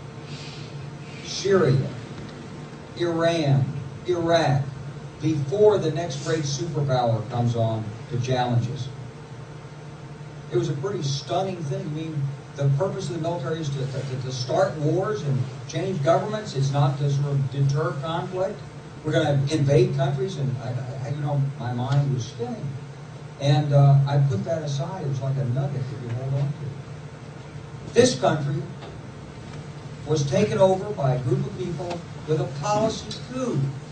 Wolfowitz and Cheney and Rumsfeld and you could name a half dozen other collaborators from the Project for a New American Century. They wanted us to destabilize the Middle East, turn it upside down, make it under our control. It went back to those comments in 1991. Now, did anybody ever tell you that? Was there a national dialogue on this? Did senators and congressmen stand up and denounce this plan? Was there a full fledged American debate on it? Absolutely not. And there still isn't. They could hardly wait to finish Iraq so they could move into Syria. It was like a laydown. Oh, our legions are going to go in there. This wasn't what the American people voted George Bush into office. Well, they didn't actually vote him into office, but it wasn't what many of the people who. It wasn't what he campaigned on. He campaigned on a humble foreign policy, the most arrogant foreign policy in American history. He campaigned on no peacekeeping, no nation building, and here he is with Afghanistan and Iraq. It's astonishing. Whether you're a Democrat or a Republican, if you're an American, you ought to be concerned about the strategy of the United States in this region. What is our aim? What is our purpose? Why are we there? Why are Americans dying in this region? That is the issue. Cette euh, interview était absolument exceptionnelle, devrait faire l'objet de diffusion sur TF1 20h et continuellement faire l'objet de débats publics. Parce qu'encore une fois, nous avons quelqu'un qui est tout à fait sain de corps et d'esprit, qui est un général 4 étoiles de l'armée américaine et qui dit des choses absolument stupéfiantes. Les États-Unis ont été victimes d'un coup d'État politique ont une politique étrangère extraordinairement agressive qui vise à déstabiliser, à changer les régimes dans sept États du Moyen-Orient, qu'il a d'ailleurs listé, vous les avez vus, l'Iran, euh, la Libye, euh, euh, la Syrie, le Liban, le Soudan, l'Irak, je vais en oublier un ou deux, la Somalie, d'une part, et vous avez vu l'argument utilisé. Il dit c'est parce que nous avons encore 5 ou 10 ans pour le faire, parce qu'après il sera trop tard. C'est exactement, rappelez-vous ce que je vous disais en préambule, l'argument qui était utilisé par l'Allemagne pour faire la guerre à la Russie parce qu'ils avaient, il était encore temps d'intervenir parce qu'après il serait trop tard. Exactement le même type d'argument. Et pourquoi je parle de Wesley Clark Eh bien parce que vous savez que le traité de l'Union européenne, dans son article 42, subordonne la politique européenne de sécurité et de défense à l'OTAN, qui est justement dirigée par les États-Unis d'Amérique. Et l'on voit bien à quel point, on l'a vu notamment avec l'affaire de la Syrie, la France est complètement désormais otanisée et sous la domination de dirigeants américains qui obéissent justement à ce coup d'État qui a eu lieu et dont parle Wesley qui a d'ailleurs pour vocation la mise, notamment, ce n'est pas la seule, le seul objectif, mais notamment l'objectif de mettre la main sur les ressources en hydrocarbures. Nous faisons alliance avec le pays qui n'aura plus d'hydrocarbures, nous n'en aurons plus nous-mêmes, et au lieu de faire alliance avec ceux qui en auront, nous faisons alliance avec celui qui n'en aura plus et qui prend une posture agressive pour attaquer ceux qui en auront. La construction européenne, en nous plaçant sous la domination américaine, nous entraîne vers la guerre. À ceci s'ajoute pas seulement le Moyen-Orient, mais également ces cartes comme celle ici développée par les Verts au Parlement européen, c'est la carte des pays de l'ethnie, des ethnies en Europe puisque les États-Unis ne veulent pas seulement remodeler le Moyen-Orient, ils veulent aussi remodeler l'Europe. On ne peut pas comprendre ce qui arrive à la France, avec notamment le référendum en Alsace, celui qui guette en Savoie, les événements récents complètement manipulés avec les bonnets rouges en Bretagne, où l'on a vu au moins autant de drapeaux dits bretons que de bonnet rouge. En fait, le drapeau breton, c'est le Gwenadou, qui a été créé en 1923 par Morvan Marshall, un collaborationniste pro-nazi. Ce que je montre dans ma conférence sur les euro-régions, ça n'a rien à voir avec avec les drapeaux bretons d'origine. C'était simplement l'hermine de, de, de, Bretagne. On voit bien ce discours qui est actuellement à l'œuvre pour le référendum qui va avoir lieu en Catalogne, le référendum sur l'indépendance de la Catalogne ou de l'Écosse toutes ces forces qui sont à l'œuvre derrière sur lesquelles les États-Unis d'Amérique soufflent sur les braises constamment pour remodeler, en fait pour pulvériser ces États, pour qu'ils ne puissent plus s'opposer à l'imperium américain. Quel est le résultat de l'intervention américaine en Afghanistan, en Irak, en Libye, en Syrie maintenant? Ça détruire des États qui tenaient la route pour les transformer en foyers de purulence en anarchie complète. À ce moment-là, ce sont des États qui ne peuvent plus s'opposer aux États-Unis d'Amérique. C'est exactement ce qui se passe. Regardez la situation en Syrie, elle est dramatique. Elle est absolument dramatique en, en Libye, en Irak. Hein, c'est devenu désormais des foyers constants de purulence. Et d'ailleurs, les États-Unis s'acharnent à détruire les pays du monde arabe qui étaient des pays progressistes et laïques. Les États-Unis ne cessent que de détruire les pays laïques pour promouvoir les pays les plus fondamentalistes. On le voit notamment en Europe, donc c'est ce que je disais, avec la promotion constante des mouvements dits autonomistes. Enfin, la quatrième cause. Dans les années 2010, où se situent les alliances censées assurer la paix qui pourrait conduire à un conflit mondial? Vous vous rappelez, la France faisait partie de la triple alliance pour assurer la paix contre les empires centraux. Et c'est ça qui nous a mené à la guerre. C'est ça qu'a dénoncé Jaurès. Dans les années 2010, il faut changer de cadre, mental et de cadre géographique. Le système d'alliance militaire à la vieille de la Première Guerre mondiale, la Triple Alliance et la Triple Entente. Le système des grandes alliances militaires en 2010, c'est celui-ci. Vous avez ici l'OTAN. Vous avez le Conseil de défense de l'Amérique du Sud. Vous avez l'Organisation de la coopération de Shanghai, l'OTSC, je vais y revenir dans un instant. Et vous avez la coopération à l'intérieur de l'Afrique. La théorie du monde multipolaire qui se cache derrière, c'est celle qui est promue actuellement par les think tanks américains. La théorie notamment de Samuel Huntington, dans son livre The Clash of Civilizations and the Remaking of World Order. Tiens, revoilà l'histoire du choc des civilisations. Vous vous rappelez comment la civilisation est l'argument qui est avancé pour les peuples pour leur faire gober des guerres de nature et géopolitique, économique. Eh bien, alors voilà ce terrible mot de civilisation. Les Américains, derrière Samuel Huntington, ont produit un ouvrage, Le choc des civilisations et la refondation de l'ordre mondial la refondation de l'ordre mondial. Ce n'est pas une description honnête hein, de la planète. C'est une politique active pour refonder l'ordre mondial. c'est quoi cette politique active? Eh les Américains ont décidé forfaitairement de découper le monde en quelques grandes zones géographiques prétendument objectives. Il y aurait le monde qui serait le monde dit judéo-chrétien. Il y aurait dedans l'Europe, alors on ne sait pas très bien où ça s'arrête du côté oriental, et puis il y aurait l'Amérique du Nord. Ça ressemble furieusement à l'OTAN, et ça ressemble furieusement à l'Union européenne plus intégrée dans le grand marché transatlantique. C'est de ça qu'il s'agit. Et puis, il y a ici le monde dit latino-américain. Pourquoi est-ce qu'il n'est pas judéo-chrétien, en fait? Ben, Tout simplement parce qu'il y a dedans un certain... Les latinos ne peuvent pas piffer les Yankees. Mais en réalité, l'Espagne a beaucoup plus de liens avec l'Argentine qu'avec le Royaume-Uni. On l'a d'ailleurs vu il y a quelques, quatre semaines aux Nations Unies, le ministre des Affaires étrangères espagnol et le ministre des Affaires étrangères argentin ont fait une alliance en marge de la session de l'Assemblée générale des Nations unies qui se tient à l'automne à New York, ont fait une alliance contre le Royaume-Uni parce qu'ils font alliance pour réclamer à l'ONU que le Royaume-Uni cède et redonne à l'Espagne Gibraltar, Gibraltar qui a été attribué à l'Espagne en 1713 par le traité d'Utrecht qui clôturait la guerre de succession d'Espagne lancée en 1700 par les appétits de Louis XIV qui voulait passer son petit-fils Philippe II sur le trône d'Espagne, ce à quoi il est parvenu d'ailleurs, non sans difficulté et non sans contrepartie terrible pour la France. Et puis par ailleurs les îles Malouines, sur lesquelles les, Britanniques ont mis la main dans les années 1825. Les fameuses îles Falkland pour les Britanniques qui ont mené à la guerre de 1982.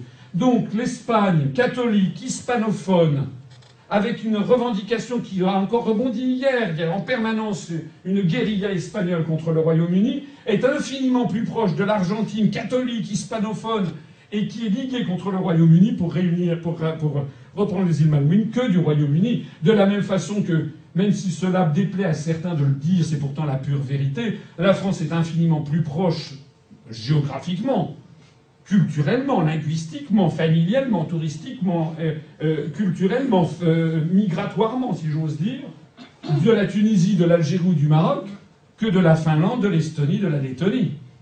C'est une évidence.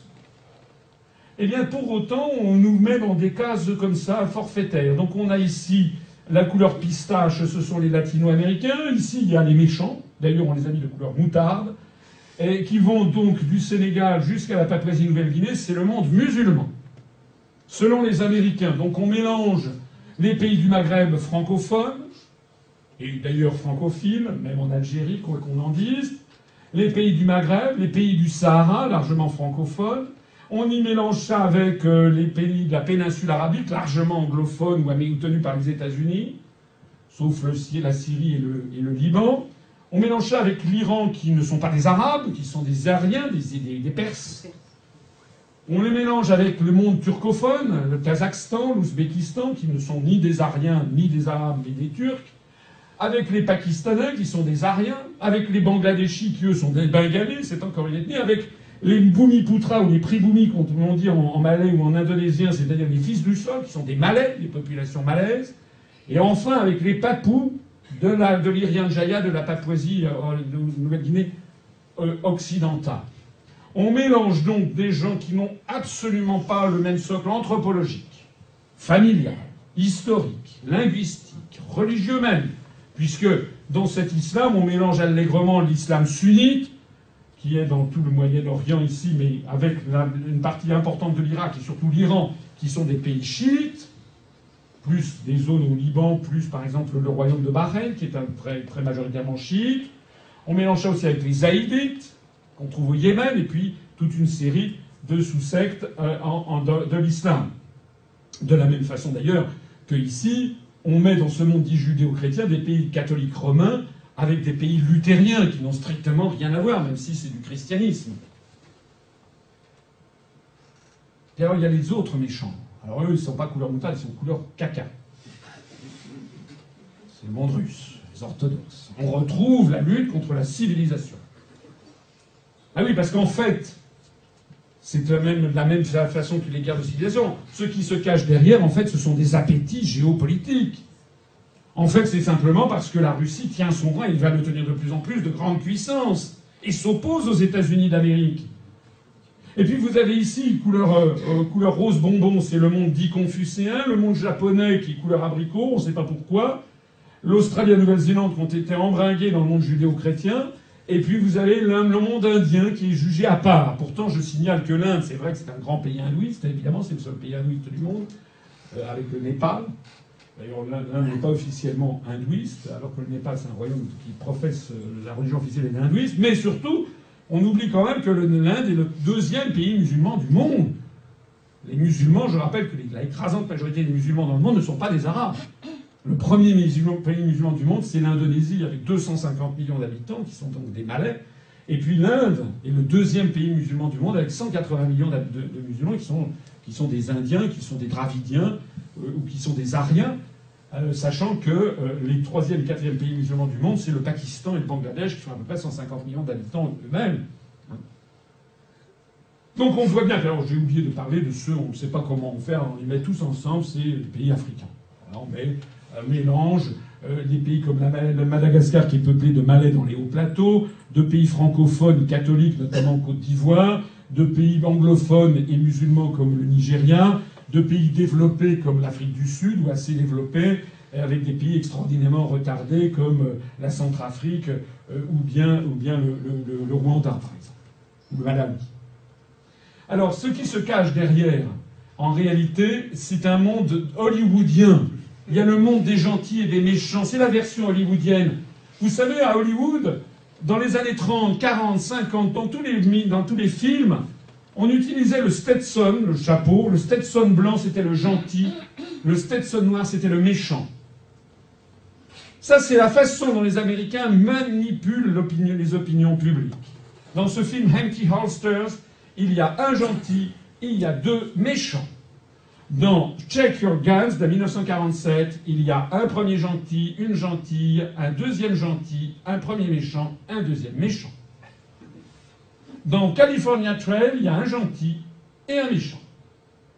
Dans The Lone Star Trail, il y a un gentil et un méchant, le, film de 1951. Dans le film de 1951, Lost Spirit, vous avez le gentil et le méchant. Dans Border Town Gunfighters de 1952, vous avez un premier méchant, un deuxième méchant et le gentil. Dans Night Raiders de 1952, la gentille, le gentil et le méchant. Oh Ce sont les gentils. Ce sont les gentils Ronald Reagan, George W. Bush, Dick Cheney, qui aiment se faire prendre en photo avec un Stetson blanc. Oh, c'est un gentil. Le Dalai Lama aussi se met un Stetson blanc. Dalai Lama dont je montre dans une autre conférence que c'est un agent de la CIA depuis 1951, d'ailleurs financé comme tel. Allez, je ne vais pas le seul à le dire, allez voir tous les ouvrages qui y concernent. Bien entendu, puisque si jamais le, Tibet pouvait devenir indépendant, il deviendrait indépendant comme le Kosovo. Il se transformerait en base militaire américaine, avec un formidable avantage géostratégique pour aller dominer l'ensemble de la plaine indo-gangétique et de la Chine et de l'Asie du Sud-Est. C'est-à-dire, en gros, 55% de la population mondiale. Vous comprenez à quel point les États-Unis promeuvent le Dalai Lama. Je vous renvoie à ma conférence sur la tromperie universelle. Et puis on a appris récemment, en lisant le Mirror News du 10 juillet 2013, que Osama Ben Laden portait un chapeau de cowboy pour échapper aux surveillances satellitaires. Osama Ben Laden wore cowboy hat to hide from spy satellites and tell gun kids to go away. Et il avait un chapeau noir, le méchant. C'est comme ça que ça se passe chez McDonald's et à Hollywood, comment on manipule les opinions publiques par ce genre de procédé infantilisant. Eh bien, c'est exactement la même chose, la carte du choc des civilisations de Samuel Huntington. Au fond, c'est exactement la même chose. Il y a le monde judéo-chrétien qui a le Stetson blanc et tous les autres peuvent se partager le Stetson noir. La théorie du choc des civilisations de Samuel Huntington est schématique comme un western hollywoodien, mais elle se veut une justification théorique à la vassalisation du continent européen hors Russie par les États-Unis et à la superposition des périmètres de l'Union européenne et de l'OTAN, et d'ailleurs qui va être dans le nouveau nouvel étage de la fusée, c'est le grand marché transatlantique qui nous est bientôt proposé. Alors, en opposition à cela, c'est l'organisation du traité de sécurité collective créé en 92, organisation à vocation politico-militaire regroupant la Russie, la Biélorussie, l'Arménie, le Kazakhstan, le Kirghizistan et le Tadjikistan. Il y a également l'organisation de coopération de Shanghai, qui a été créée le 14 et 15 juin 2001, qui regroupe rien moins que la Russie, la Chine, le Kazakhstan, le Kirghizistan, le Tadjikistan, l'Ouzbékistan, mais qui compte également cinq États observateurs, l'Afghanistan, rien moins que l'Inde, l'Iran, la Mongolie, le Pakistan, et également trois États partenaires de discussion, comme on dit la Biélorussie, le Sri Lanka et la Turquie. Cette organisation de coopération de Shanghai, comme la OTS que je viens de se présenter, sont là pour répondre à l'impérialisme américain. L'impérialisme américain qui a quand même fort à faire, puisqu'entre la Russie, la Chine et l'Inde, on a déjà euh, à peu près 50% euh, de la population planétaire. Et on a d'ailleurs la première puissance mondiale, la Chine, dont je rappelle, enfin je rappelle, je vous signale, qu'en 2016, c'est-à-dire demain, dans deux ans, selon toutes les statistiques du FMI, de la Banque mondiale et tout, en parité de pouvoir d'achat, l'économie chinoise va dépasser l'économie américaine. En PNB, en parité de pouvoir d'achat, je n'ai pas dit en PIB par habitant. Ils sont quatre fois plus nombreux. Mais ça veut dire que le PIB par habitant des Chinois va désormais être par habitant le quart du PIB par habitant des Américains, ce qui est inimaginable quand on pense que ce pays était l'un des pays les plus pauvres du monde dans les années 80 au sortir de l'utopie maoïste. Et puis à ceci s'ajoute le Conseil de paix et de sécurité de l'Afrique, qui lui est encore très embryonnaire et qui se veut également une réponse à l'impérialisme américain. Alors l'exemple de la guerre en Syrie, on voit ici Monsieur John Kerry qui vient ici rencontrer cette pauvre Lady Catherine Ashton of Upholland dont je parlais hier dans la conférence d'ailleurs l'Europe c'est la paix, hein, qui est la ministre des Affaires étrangères prétendument de l'Union européenne. Au moment de la guerre en Syrie, eh bien, on a vu comment les États-Unis sont venus donner leurs instructions à l'Europe. Sur cette photo, on n'a pas l'impression que l'Europe pèse de tout d'un grand poids face aux États-Unis. Hein. On voit cette pauvre Catherine Ashton, qui d'ailleurs est d'une incompétence notoire, qui est là, qui on a l'impression, excusez-moi l'expression, mais elle serre les fesses, elle est là. Et il y a le, le ministre des Affaires étrangères des États-Unis, le secrétaire d'État, qui lui donne ses instructions. Je rappelle quand même qu'il s'était invité à la réunion des ministres des Affaires étrangères de l'Europe, c'est de là que ces photos sont prises, hein, en Estonie, pour dire qu'il fallait que l'Europe soit entièrement derrière les États-Unis pour l'affaire de l'agression en Syrie. Que c'était de la faute des Syriens, vous savez, l'affaire du gazage des populations.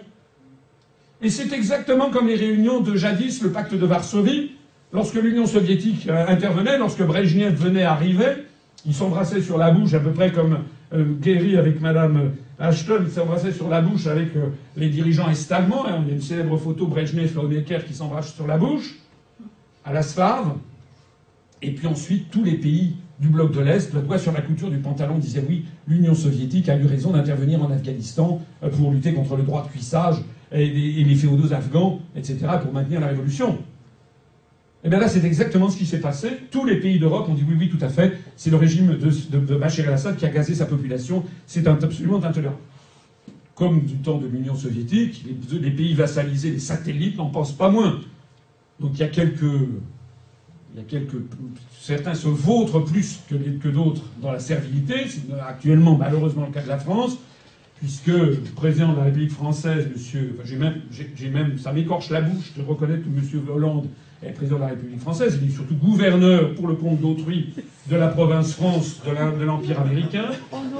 Monsieur Hollande s'est précipité, mais il a été d'ailleurs désavoué par l'Allemagne, l'Italie, qui ont dit oui, c'est tout à fait vrai, Bachar Hassan est un grand méchant, mais nous, on n'ira pas.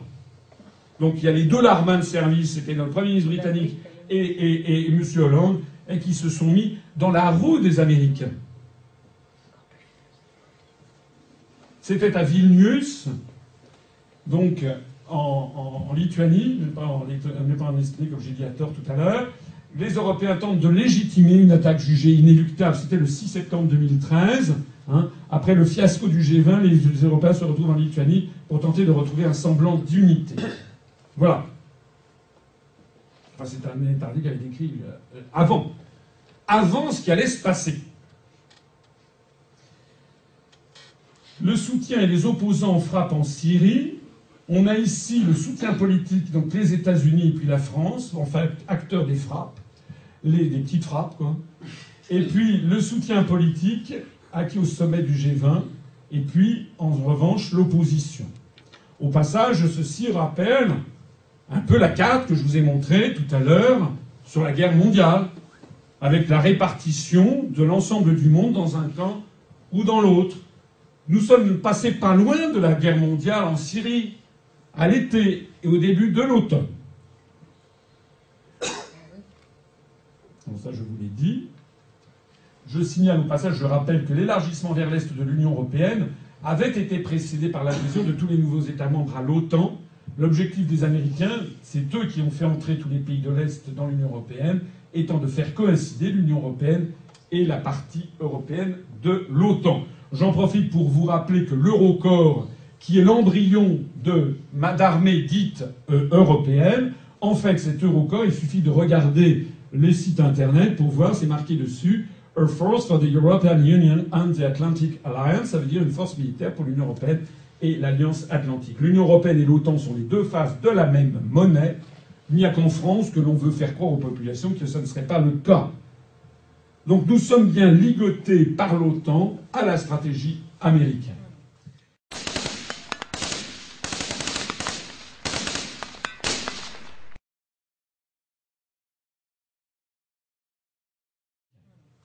Alors c'est un problème. C'est que non seulement nous nous ligotons par la construction européenne aux puissances en déclin démographique, je l'ai montré tout à l'heure, ce qui est dramatique, non seulement nous nous ligotons par l'Union européenne à des puissances qui n'auront plus aucune, aucun pétrole à horizon de 40 ans, au lieu d'être amis avec ceux qui en auront, c'est le deuxième choix dramatique, mais en plus de ça, et c'est le troisième choix dramatique, nous sommes en train de nous ligoter à la puissance américaine, on est même complètement dominé par la, puissance militaire américaine, par la puissance américaine, au moment même où la suprématie militaire américaine, donc européenne, est en plein déclin vis-à-vis de la Russie et de la Chine. Ça, c'est la comparaison de 2002 à 2011 des dépenses militaires des neuf États du monde ayant le plus gros budget militaire hors États-Unis. C'est en milliards de dollars constants de 2010. Alors les États-Unis, évidemment, ont atteint des tels niveaux de dépenses qu'ils ont atteint plus de 50% des dépenses militaires mondiales. Ça veut dire que les États-Unis dépensaient à eux seuls plus pour, s'armer militairement que tous les États du monde réunis. Mais le phénomène nouveau depuis 2000, c'est l'ascension constante de la Chine et puis également de la Russie. En rouge, c'est la Russie, en bleu, c'est la Chine. Ça veut dire que, euh, à l'heure actuelle, au début de 2000, la Chine, les dépenses militaires chinoises étaient 1% des dépenses militaires américaines. Désormais, les dépenses militaires chinoises sont à peu près de l'ordre de 18% des dépenses militaires américaines. Or, au même moment, les États-Unis sont obligés de diminuer leurs dépenses puisqu'ils sont au bord de la faillite. Donc, d'ores et déjà, les dépenses militaires américaines ont décliné, sont désormais tombées, si j'ose dire, à 46% des dépenses militaires mondiales. Donc les États-Unis n'ont plus d'argent, sont obligés de couper dans leurs dépenses militaires, alors que la Chine et la Russie ne cessent que d'augmenter leur budget militaire. Que s'est-il exactement passé le 3 septembre 2013 en Méditerranée? Alors ça, c'est quelque chose qui est très important parce que ce qui s'est passé en septembre de cette année restera certainement dans les livres d'histoire quand progressivement la poussière du quotidien et du superficiel sera retombée. La Russie informe le monde depuis à 10h16 heure de Moscou, 6h16 GMT. La Russie informe qu'il y a eu le lancement de deux missiles qui ont eu lieu donc a eu lieu à 10h16 et qui a été détecté par les stations radars à Armavir, sud de la Russie. Selon les agences de presse russes, les engins ont été lancés de la partie centrale de la Méditerranée vers la côte est il y a eu deux lancements qui sont tombés dans la mer. Le ministre de la Défense, Sergei Shoigu, a, précisé par les dépêches de presse qu'il a informé le président russe Vladimir Poutine, commandant en chef des forces armées. Première information. Selon les agences de presse occidentales, une heure ou deux après, ce n'est qu'un peu plus tard que le ministre israélien de la Défense aurait a annoncé avoir mené avec succès dans la matinée un tir de missile radar dans le cadre d'un exercice militaire israélo-américain. Et puis ensuite, un peu plus tard, toujours dans la même journée, cette fois-ci c'est de nouveau de Russie, que l'agence de presse russe Interfax indique que selon une source militaro-diplomatique russe, il pouvait s'agir de tirs visant à affiner les relevés météorologiques, et citait une autre source russe affirmant qu'il était possible que les destroyers de la sixième flotte de la marine américaine est tiré à blanc ou des leurs pour tester l'efficacité du système de la défense antimissile syrien. Ces tirs pourraient avoir pour but d'intimider le peuple syrien et désorganiser la communauté internationale. Qu'est-ce qui s'est passé au juste? Selon un certain nombre d'analyses, cette présentation contradictoire faite par plusieurs agences de presse mérite d'être en fait corrigée. Ce qui se serait passé, c'est que effectivement deux missiles ont été tirés à 06h16 GMT de Méditerranée orientale, comme c'est précisé ici. En effet, ils auraient été envoyés par des destroyers de la 6e flotte américaine et non pas par des tirs israéliens. Le problème, c'est que ne se serait agi ni de tirs météorologiques, ni de l'heure, mais de véritables missiles, dans le cadre d'une attaque surprise décidée par le gouvernement américain et Obama contre la Syrie. C'était le début de l'attaque syrienne. Et ce qui se serait passé, d'après paraît-il, c'est qu'en fait, le système de la défense antimissile syrien, en réalité tenu par les Russes, aurait immédiatement réagi, aurait envoyé des missiles S-300 qui auraient l'un détruit le premier missile américain, l'autre l'aurait dévié, l'aurait fait plonger en Méditerranée orientale, donc l'aurait neutralisé. Et donc, d'un seul coup, d'un seul, ce qui se serait passé, eh bien, c'est que tout simplement, les Américains auraient perdu cette première attaque et que l'ensemble des militaires du monde qui voulaient savoir ce qu'il en était exactement de la défense antimissile aérienne russe a pu constater que ce que disaient les Russes est vrai, c'est-à-dire que les Russes auraient désormais 15 ans d'avance sur les Américains en termes de protection anti-aérienne. Si tout ceci est vrai, ça explique beaucoup de choses. Ça explique notamment pourquoi l'attitude arrogante, pour le moins extraordinairement guerrière des États-Unis, d'un seul coup, a changé de nature. Comment le président de la... Enfin, je n'ose même pas le dire, mais comment les dirigeants français ont été lâchés comme des vieilles chaussettes par les Américains lorsqu'ils ont compris le problème? Parce que nous, on pensait Enfin, pas moi, pas vous, mais M. Hollande et M. Fabius pensaient être du côté du gagnant, sauf que non, c'est terminé. la Russie a acquis la suprématie militaire dans le domaine de la défense antiaérienne, notamment avec les missiles S-300, dont voici une présentation.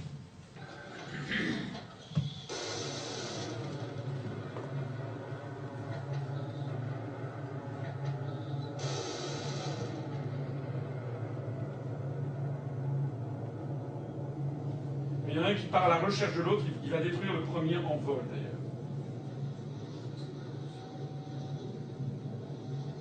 Voilà.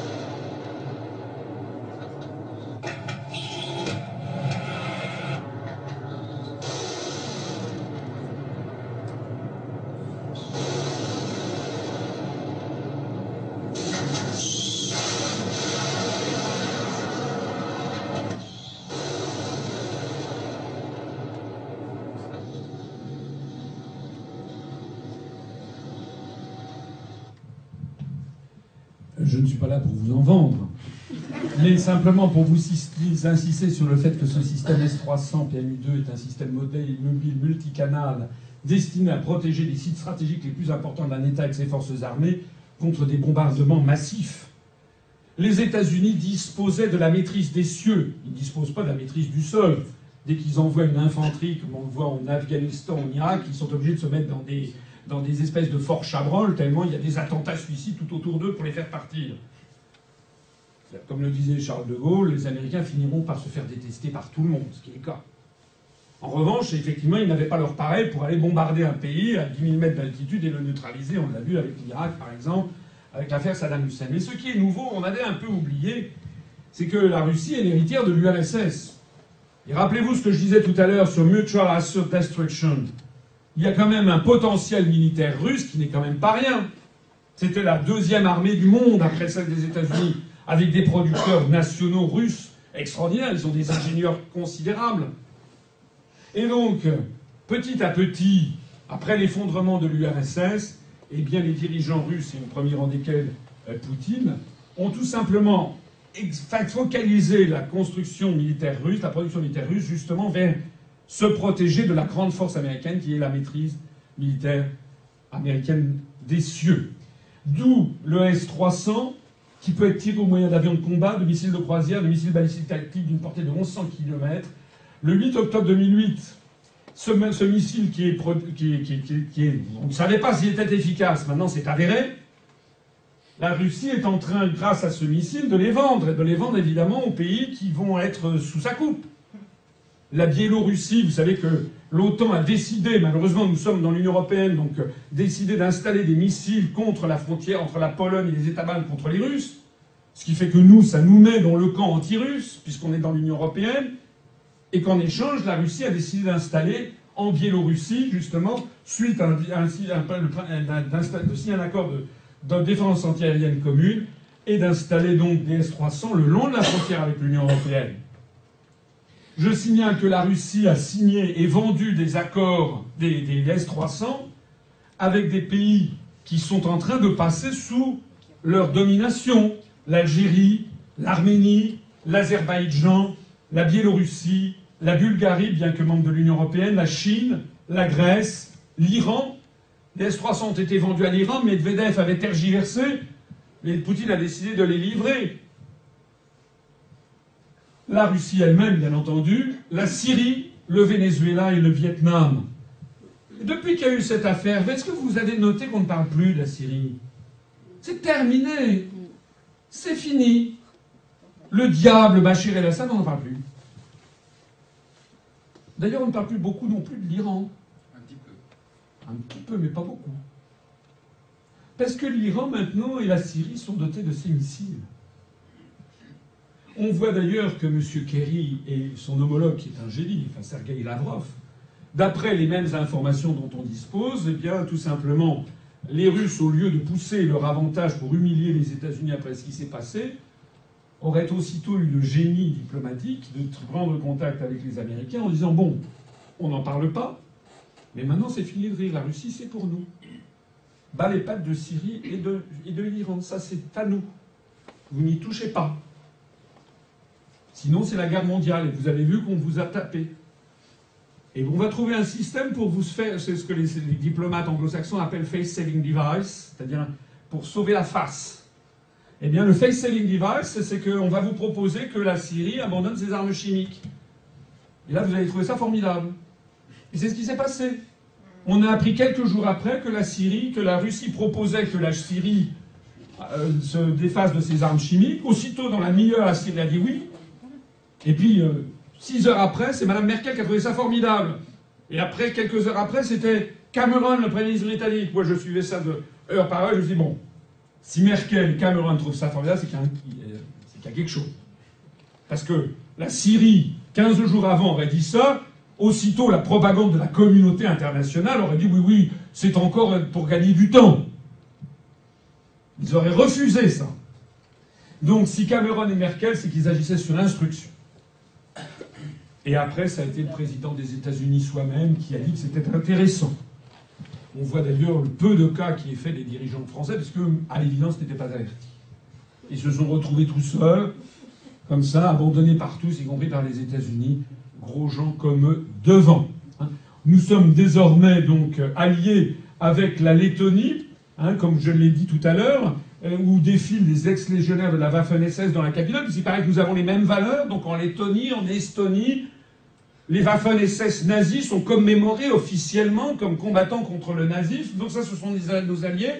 Et en échange, eh bien, l'armée russe déploie le long de sa frontière avec les pays baltes ou, en, ou, dans les pays euh, ou en Biélorussie des S-300, mais mieux encore. Maintenant, les S-300 sont dépassés par les S-400. C'est l'agence RIA qui nous l'avait appris il y a quelques mois. Et puis mieux encore, maintenant c'est les S-500 en avance de 15 à 20 ans sur l'ennemi supposé, déclaration d'un général russe sur Yanovosty. Il n'y a plus de quoi rire parce que maintenant c'est vérifié. Et c'était des S-300 alors que là on est au niveau des S-500.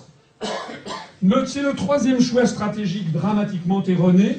Du fait de la prétendue construction européenne, la France lie son destin à des pays stratégiquement hostiles à la Russie et à la Chine, au moment même où l'écrasante suprématie militaire américaine est remise en question par la Russie et la Chine. Bravo pour le choix stratégique. Le désastre de la diplomatie française, c'est le plus insupportable, c'est que ce sont ceux-là même qui prétendent nous donner des leçons de pacifisme qui sont en train d'entraîner le monde vers le gouffre d'un nouveau conflit planétaire. Écoutez cette déclaration. L'interlocuteur quand on entend ça, et je suis conscient de la force de ce que je suis en train de dire, M. Bachar al-Assad ne mériterait pas d'être sur la Terre. Parce que c'est une opération de destruction d'un peuple C'est M. Fabius disant Bachar al-Assad ne mériterait pas d'être sur la Terre. C'est une déclaration inouïe. On n'a jamais, je crois, de mémoire de diplomate depuis Nabucodonosor, entendu un truc pareil. Même Ribbentrop n'avait jamais dit ça. Monsieur Bachar el-Assad ne mériterait pas d'être sur la terre, c'est une véritable opération de destruction d'un peuple. Très bien. Sauf que le problème, c'est que quelques semaines après le 18 octobre 2013, John Kerry s'est réuni avec euh, Sergei Lavrov à Bali, en Indonésie, alors évidemment la queue basse. Et la déclaration, c'est Assad deserves credit for agreeing to chemical, weapons destruction, said John Kerry. Alors je vais vous le dire, pas vous dire en, américain. C'est dans Independent, Kerry, le, secrétaire d'État américain, 18 octobre, le processus, processus donc de neutralisation des armes chimiques syriennes, a commencé en interroquant et nous sommes très, très nous apprécions beaucoup euh, la coopération russe et également l'évidente euh, complaisance des Syriens pour mener à bien cet accord. Le secrétaire d'État a également dit que les États-Unis étaient d'accord avec la Russie pour avancer dans les parlers de paix sur la, Syrie, sur la Syrie aussitôt que possible. Je pense qu'il est extrêmement significatif que hier dimanche, quelques semaines euh, avant que la résolution des Nations Unies soit passée, euh, euh, après que la résolution des Nations Unies ait été adoptée, des armes chimiques aient commencé à être détruites à Kerry, je pense, franchement, qu'il faut accorder cela au crédit du régime de M. Assad. C'est un excellent commencement et nous accueillons avec bienveillance un bon commencement. Au fond, Assad, c'est un type assez bien. le monstre, la bête immonde, le diable, est devenu un type auquel on reconnaît le crédit. Ça, c'est les Américains. Comme disait De Gaulle, il n'y a pas d'amitié entre les États, il n'y a que des intérêts. Et la France a été lâchée comme une vieille chaussure. La France a été ridiculisée surtout dans cette affaire. On apparaît maintenant comme. Euh, on a tout perdu. Tout perdu à peu près. Il restera quand même une histoire, il faut espérer. On va balayer cette clique qui dirige la France maintenant depuis un certain nombre de décennies. Mais enfin, on est en train de détruire l'acquis de la France depuis François Ier euh, dans les États du Moyen-Orient. Alors la conclusion de cette conférence, c'est comment assurer la paix du monde au XXIe siècle, conformément d'ailleurs à notre logo. nous, avons, nous avons une pensée, une pensée géopolitique, une pensée cohérente et complète. Nous, nous voulons rétablir la mission universelle de la France. Nous ne sommes plus la grande puissance de Louis XIV, nous ne sommes plus la puissance impérialiste, heureusement d'ailleurs, de Napoléon III. Mais nous avons encore un énorme patrimoine mondial qui est que la France, c'est le pays de la Révolution française, c'est le pays des droits de l'homme, c'est un pays qui a encore une très très grande image dans le monde entier. D'ailleurs, le monde entier attend de retrouver la France, comme elle l'a retrouvée d'ailleurs en 2003, lorsque Dominique de Villepin avait fait son célèbre discours à l'ONU pour s'opposer à la guerre en Irak. Je rappelle que dans les semaines, les jours qui avaient suivi le discours de Dominique de Villepin, il y avait des files d'attente devant toutes les alliances françaises du monde entier. À Rio, Mexico, New Delhi, Moscou, Bangkok, Tokyo, Pékin, Sydney, Le Caire, etc. Le Cap, Johannesburg, des gens faisaient la queue devant les alliances françaises pour apprendre le français. Le logiciel France peut se remettre en marche du jour au lendemain quasiment lorsque la France agit conformément à son image et à sa vocation traditionnelle d'être le porte-parole de l'émancipation des peuples et de la liberté du monde, ce qui n'a pas toujours été le cas dans notre histoire, bien entendu, mais ce qui a été le cas dans notre histoire, notamment avec la Déclaration des droits de l'homme, avec la République française, avec la politique que nous avons pu mener, notamment la politique gaulienne, c'est ce que De Gaulle avait parfaitement compris. Nous voulons donc, nous, dans notre programme, parce que certains brocards de l'UPR en disant ils n'ont qu'une idée en tête, c'est sortir l'Union européenne, point, et c'est la seule chose, ça ne tient pas la route. Nous avons le programme le plus complet de tous les mouvements politiques. Allez le regarder ou le lire. Nous voulons inscrire dans la Constitution le principe de l'incessibilité du siège permanent de la France au Conseil de sécurité de l'ONU. Ce siège est la garantie que le monde occidental ne se résume pas à l'impérialisme anglo-saxon. Je signale qu'actuellement, les plus grandes menaces pèsent sur ce siège qu'avait obtenu de haute lutte Charles de Gaulle pour le confier à l'Union européenne, c'est-à-dire à Madame Ashton of Holland, dont vous voyez comment elle s'oppose à M. Kerry. Nous voulons redonner vigueur à l'Organisation des Nations Unies et à la primauté du droit international. Et ce qui nous pose à certains qui disent il y a des gens excessifs qui s'opposent, qui disent oui, c'est un gouvernement mondial, vous êtes. Non, c'est pas un gouvernement mondial. L'Organisation des Nations Unies, on n'a pas trouvé mieux pour l'instant. c'est un cénacle où se réunissent tous les pays du monde et où on essaie de régler les différends de façon pacifique. Ben, si vous avez une meilleure idée, comment faire? Comment faire que de redonner vigueur à l'Organisation des Nations Unies? Je rappelle d'ailleurs que si vous relisez la charte de l'ONU, il n'y a rien à changer. Simplement, cette charte, elle a été constamment bafouée ou violée, notamment par l'Union soviétique dans les années 60-70, actuellement par les États-Unis d'Amérique, et puis l'Union européenne. Désormais, paradoxe suprême, alors que l'URSS était le premier pays à violer le droit international dans les années 60 et 70, du XXe siècle et 80, désormais, la Russie est devenue pratiquement le porte-parole du respect du droit international scrupuleux selon la Charte des Nations Unies, dont je rappelle qu'elle dénonce, qu'elle interdit toute ingérence. Le prétendu devoir d'ingérence, c'est un délit d'ingérence, reconnu comme tel par tout le droit international. La France doit se faire le défenseur de la stricte égalité de traitement entre les nations elle doit refuser le double standard. La violation, la dénonciation des violations des droits de l'homme, la dénonciation de la détention d'armes de destruction massive, la dénonciation de projets de programme nucléaire, tout cela ne peut pas se faire sur la base d'un deux poids, deux mesures. Il n'y aura pas de stabilité dans le monde quand ça sera fondé sur l'injustice. On dénonce la violation des droits de l'homme en Chine et aux États-Unis. Qu'est-ce qui se passe à Guantanamo? Et est-ce que les démocraties occidentales sont des modèles? Est-ce que vous croyez par exemple que l'élection présidentielle en France est un modèle de démocratie?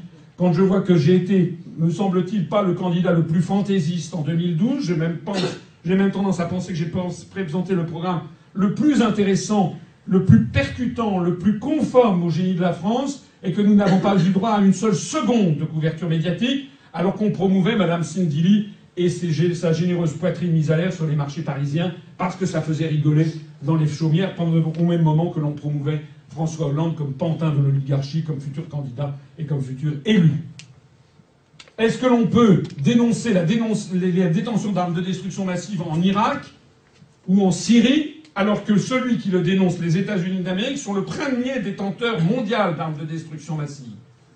Est-ce que l'on peut dénoncer le projet d'armes nucléaires en Iran, alors que l'Iran est encerclé par des pays qui sont gavés à rabord par des armes nucléaires. Au nord, la Russie, à l'est, le Pakistan et l'Inde, au sud, les États-Unis d'Amérique qui ont des sous-marins lanceurs d'engins dans le Golfe Persique, et à l'ouest l'État d'Israël qui a au moins 200 têtes thermonucléaires. Pourquoi on n'en parle jamais?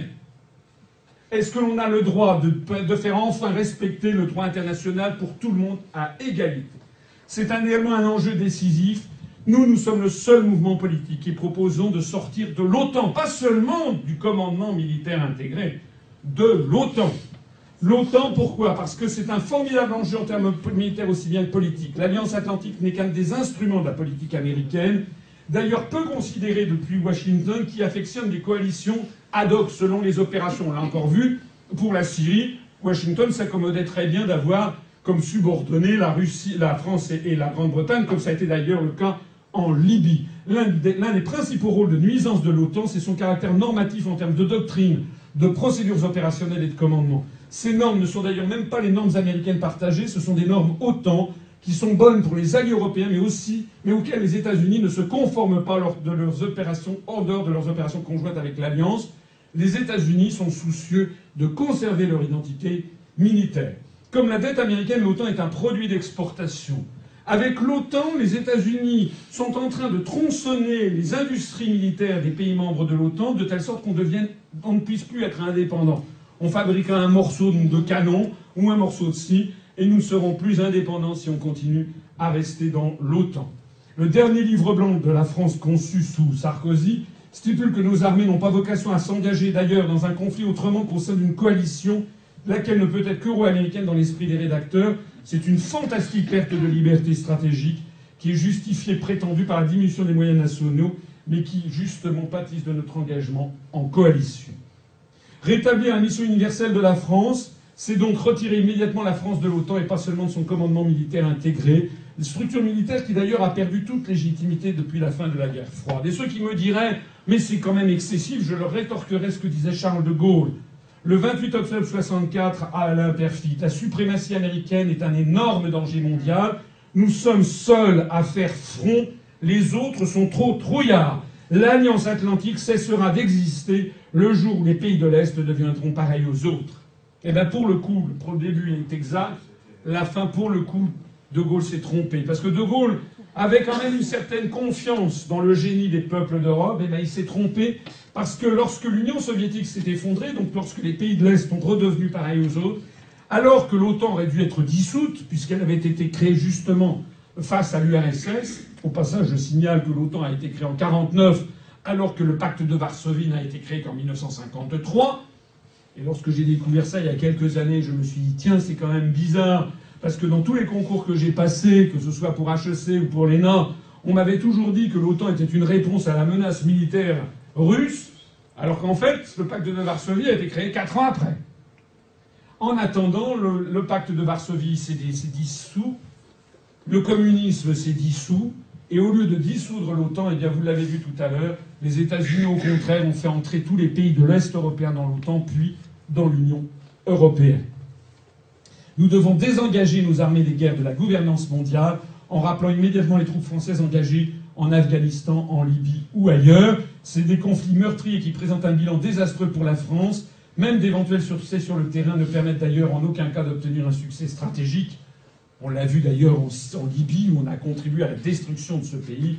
Nous n'en sommes pas pour autant aimés du peuple libyen. Bien au contraire, nous n'avons pas produit de la sécurité en Méditerranée. Bien au contraire, nous avons détruit un État-nation. Et d'ailleurs, c'est dans cette euh, poudrière libyenne que maintenant se faufilent les, euh, les migrants qui viennent ensuite s'échouer euh, du côté de l'île de Lampedusa. C'est également, nous devons rappeler le caractère essentiel de la dissuasion nucléaire erga omnes. C'était la stratégie militaire traditionnelle de la France. Erga omnes, ça veut dire contre tout le monde. Contre tout le monde. La France n'a pas d'ennemi désigné, du moins dans la pensée gaulienne. Nous devons protéger notre indépendance face au monde entier. Sous De Gaulle, les plans euh, stratégiques, enfin les plans tactiques en, cas d'attaque euh, avaient plutôt tendance à anticiper une attaque de la Russie, du pacte de Varsovie, c'est exact, mais d'un point de vue de la, réflexion stratégique, c'était une défense tous azimuts. Il faut le réaffirmer face au discours de désarmement nucléaire porté par les États-Unis, parce que les États-Unis adorent conseiller aux autres puissances de se désarmer nucléairement sous feu, bien entendu, et relié en France par les Verts, c'est-à-dire par des agents euh, objectifs ou subjectifs de l'impérialisme américain. Il faut s'opposer au bouclier antimissile américain dirigé prétendument contre l'Iran, mais en réalité contre la Russie. C'est ça qui est en train de déployer en Union européenne et qui nous mène à un choc frontal avec la Russie. Nous devons réaffirmer le lien entre l'armée et la nation. On a supprimé le service national, prétendument que c'était moderne. Le résultat de tout ceci, c'est que désormais les États développés vont avoir des armées peuplées de professionnels. Peut-être un jour de mercenaires étrangers avec Blackwater, comme on le voit en Grèce, qui pourront tirer sur le peuple, parce qu'une armée du peuple ne tire pas sur le peuple. C'était l'un des grands acquis de la Révolution française. Tandis qu'une armée de financer éventuellement de mercenaires étrangers peut très bien tirer sur le peuple si par exemple se produit euh, les crises qui arrivent notamment sur euh, l'euro. La réaffirmation du lien armée-nation passe par une politique de défense menée au service des intérêts français, lesquels doivent être assez ambitieux et généreux pour renouer avec le rôle global qui a toujours été historiquement le nôtre, celle d'une puissance d'équilibre qui contrebalance la puissance hégémonique dominante. Il faut voir loin aussi. Parce que certains disent vous êtes anti-américain. Je ne suis pas anti-américain. Il y a des gens aux États-Unis qui disent des choses en pire que moi. Est-ce que Wesley Clark est anti-américain quand il dit qu'il y a eu un coup d'État? Est-ce que Ron Paul est anti-américain? Est-ce que Noam Chomsky est anti-américain quand il dit que la situation aux États-Unis lui rappelle celle précédente au, début des débuts d'Adolf Hitler? Je le montre dans ma conférence qui s'appelle L'hyperpuissance américaine. les États-Unis d'Amérique sont-ils en train de devenir une dictature fascisante? Il y a des millions d'Américains qui pensent la même chose que ce que je dis, même pire encore, de leur propre gouvernement. Et puis il faut voir que le temps, comme disait Héraclite, le premier philosophe de l'histoire, philosophe grec, Pantarei, disait-il en grec, ça veut dire tout coup, tout s'efface, tout passe. Un jour viendra où ce n'est pas les États-Unis qui seront la première puissance menaçante, ça sera peut-être la Russie, la Chine, je ne sais pas. Il faut donc toujours voir loin et savoir protéger son indépendance. Notre politique de défense et d'assurer la paix, c'est également la priorité à l'universalité. Nous, nous voulons je le disais tout à l'heure, sortir de l'Union européenne, ce qui libérera le Parlement de Strasbourg, je renvoie à ma conférence d'hier, dans la mesure où nous aurons libéré le Parlement de Strasbourg du Parlement dit européen, qui maintenant pourra se réunir à Bruxelles, puisque d'ailleurs c'est ce qu'il veut, eh bien nous, nous utiliserons le Parlement laissé libre à Strasbourg pour y transférer, on proposera du moins aux États membres de l'ONU d'y transférer le, palais de l'UNESCO qui qui est actuellement à Paris. Vous savez que l'UNESCO, c'est l'organisme des Nations Unies pour la culture, les sciences, etc. Et ce, bâtiment qui a été inauguré en 1958 est tout à fait sous-dimensionné puisque les membres de l'UNESCO ont été multipliés par 2,5 depuis son inauguration. Donc ce truc est complètement sous-dimensionné. Nous nous proposons de transférer l'UNESCO à Strasbourg. D'ailleurs, on valorisera cela comme étant justement la réconciliation entre le monde francophone et le monde germanophone, entre la France et l'Allemagne. Hein. On pourra donc dire nous ne sommes absolument pas anti-allemands, nous ne voulons absolument pas la guerre avec l'Allemagne. D'ailleurs, j'ai montré qu'elle est extrêmement peu probable compte tenu des évolutions démographiques. Et puis en même temps, en même temps, nous créerons un centre mondial de la concorde entre les civilisations. Nous nous refusons le choc des civilisations, nous nous proposons la concorde, l'harmonie entre les peuples du monde. Le nouveau palais de l'UNESCO sera assorti d'un centre mondial de la concorde entre les civilisations, qui aura d'ailleurs pour logo justement eh le dessin de Picasso de la colombe avec la paix. Et puis ce que nous ferons également, c'est la priorité à la francophonie. Et puisque nous aurons libéré le palais de l'UNESCO beaucoup trop petit pour 150 États, alors qu'il avait été prévu pour 40, eh bien nous l'utiliserons pour une quarantaine d'États c'est-à-dire les États de la francophonie. Ce que nous proposons, nous, c'est d'utiliser le palais de l'UNESCO pour avoir une nouvelle francophonie, une francophonie politique, pour faire de nos liens traditionnels avec les pays du Maghreb, les pays d'Afrique francophone, d'Asie ou d'Amérique, je pense notamment au Canada ou à Haïti, qui sont des pays francophones, d'entretenir un lien politique permanent entre ces États, de donner corps à une véritable communauté francophone, de contrecarrer la théorie racialiste et guerrière du choc des civilisations promue par les think tanks américains, dont la construction européenne est une application régionale, de permettre l'élaboration de positions communes de la francophonie sur tous les grands sujets planétaires, le système financier international, la réforme de l'Organisation mondiale du commerce, les problèmes environnementaux, la paix dans le monde. D'ailleurs, le siège de la France à l'ONU, le siège permanent, pourrait devenir à terme le siège justement de la francophonie. Et pourquoi la francophonie? Parce qu'une langue, la langue maternelle, c'est en fait la vision du monde. Le bon découpage entre les peuples du monde, ce n'est pas un découpage selon les religions, comme nous le proposent les think tanks américains, ça, ça nous entraîne directement vers la guerre. C'est au contraire des solidarités qui sont nées de l'histoire, du partage d'une même langue. Hein, L'Organisation internationale de la francophonie, c'est justement l'antidote à la vision racialiste de l'univers que nous propose la construction européenne, qui n'est jamais qu'un monde blanc qui s'oppose au monde de couleur. La francophonie, comme d'ailleurs l'hispanophonie, comme d'ailleurs le Commonwealth, comme d'ailleurs la lusophonie, ce sont justement des antidotes à ce choc des civilisations parce que dans la francophonie, eh bien, il y a des blancs, des noirs, des jaunes, des arabes, des catholiques, des, protestants, euh, des, bouddhistes, des musulmans. Et justement, c'est ainsi eh, que doit être le chatoiement des couleurs du monde. La priorité à la francophonie, ça veut dire réorienter une partie de notre aide actuellement de l'Union européenne en une aide vers les pays de la francophonie, développer un système d'échange d'étudiants très important de type Erasmus avec les pays de la francophonie, sensibiliser le peuple français à son appartenance à une sphère d'influence mondiale, ayant le français en partage, et non pas actuellement devenir les, vassaux d'une structure qui est de plus en plus non seulement américanolâtre et américanophile, mais tout simplement américanophone, et que nous sommes actuellement lancés dans la destruction de la langue française. Alors que faire Comme disait Lénine, Storito, que faire? Eh bien, comme d'habitude, je termine mes conférences de la même façon. Nous avons, pour mettre en place ce programme, il y a un sésame absolu. C'est l'article 50 du traité de l'Union européenne. Tout État membre peut décider, conformément à ses règles constitutionnelles, de se retirer de l'Union. L'État membre qui décide de se retirer négocie, notifie son intention au Conseil européen, donc le Conseil des chefs d'État et de gouvernement, à la lumière des orientations du Conseil européen, l'Union négocie et conclut avec cet État un accord fixant les modalités de son retrait. Nous sommes contraints à un accord avec les autres, mais les autres, la, grande différence entre nous et tous les autres partis politiques qui vous proposent une autre Europe, c'est que les autres, ils stipulent pour autrui. Ils vous disent on va faire une Europe ci, une Europe ça. Déjà, ils sont même pas capables de rallier les Français à leur projet. Le projet d'Europe des Nations de Mme Le Pen, de M. Dupont-Aignan, le projet d'Europe des travailleurs euh, de Mme Laguillet ou de M. Euh, Mélenchon, le projet d'Europe sociale que l'on fait miroiter par les socialistes, etc. Tout ça, ils n'arrivent même pas à convaincre les Français d'être d'accord là-dessus. Ils prétendent en plus qu'ils vont y convaincre les 27 autres États. J'ai montré que c'était impossible statistiquement. La différence entre tout ce petit monde, c'est que nous, nous mettons en œuvre quelque chose qui ne dépend que des Français. Seuls les Français les Français seuls peuvent décider de sortir de l'Union européenne. Ça change tout. Nous n'avons pas besoin de l'accord des autres. D'ailleurs, les autres ne peuvent être que d'accord puisqu'ils ont ratifié le même traité. Donc ils sont d'accord sur le fait qu'un État peut sortir.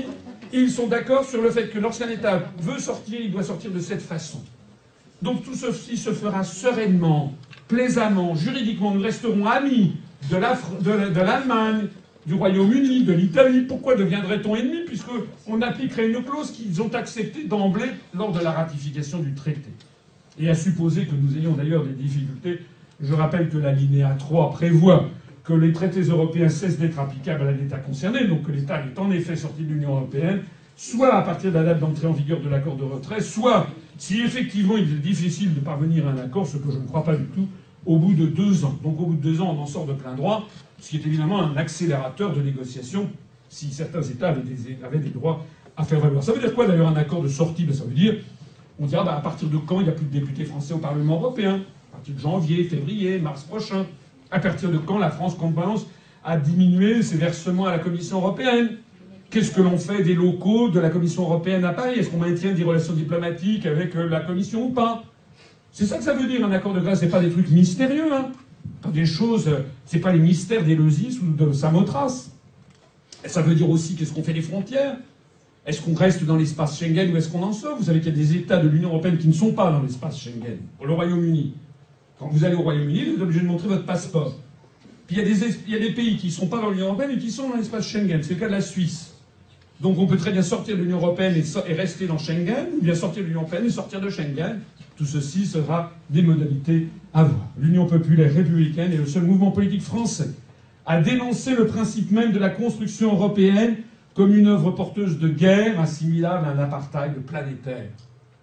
C'est la conclusion de cette conférence que j'ai commencé tout à l'heure en vous montrant que nous allions subir au cours des mois qui viennent un énième lavage de cerveau pour vous convaincre que l'Europe c'est la paix, alors que j'espère vous avoir convaincu qu'au contraire l'Europe est en train de nous ligoter, non seulement avec des puissances en déclin démographique, en déclin énergétique, mais en plus de ça en déclin militaire, et nous emmène fatalement vers un déclin général et une guerre mondiale avec les pays du monde dont nous étions pourtant beaucoup plus proches. Seul sur toute la scène politique française, L'UPR propose aux Français de sortir unilatéralement de l'Union européenne et de l'euro par la mise en œuvre de l'article 50 du TUE et de sortir unilatéralement de l'OTAN. Je terminerai cette conférence en citant cette formidable parole de Charles de Gaulle sur une jolie médaille à toutes celles et à tous ceux qui veulent avant tout faire en sorte que la France soit la France. Je vous remercie de votre attention.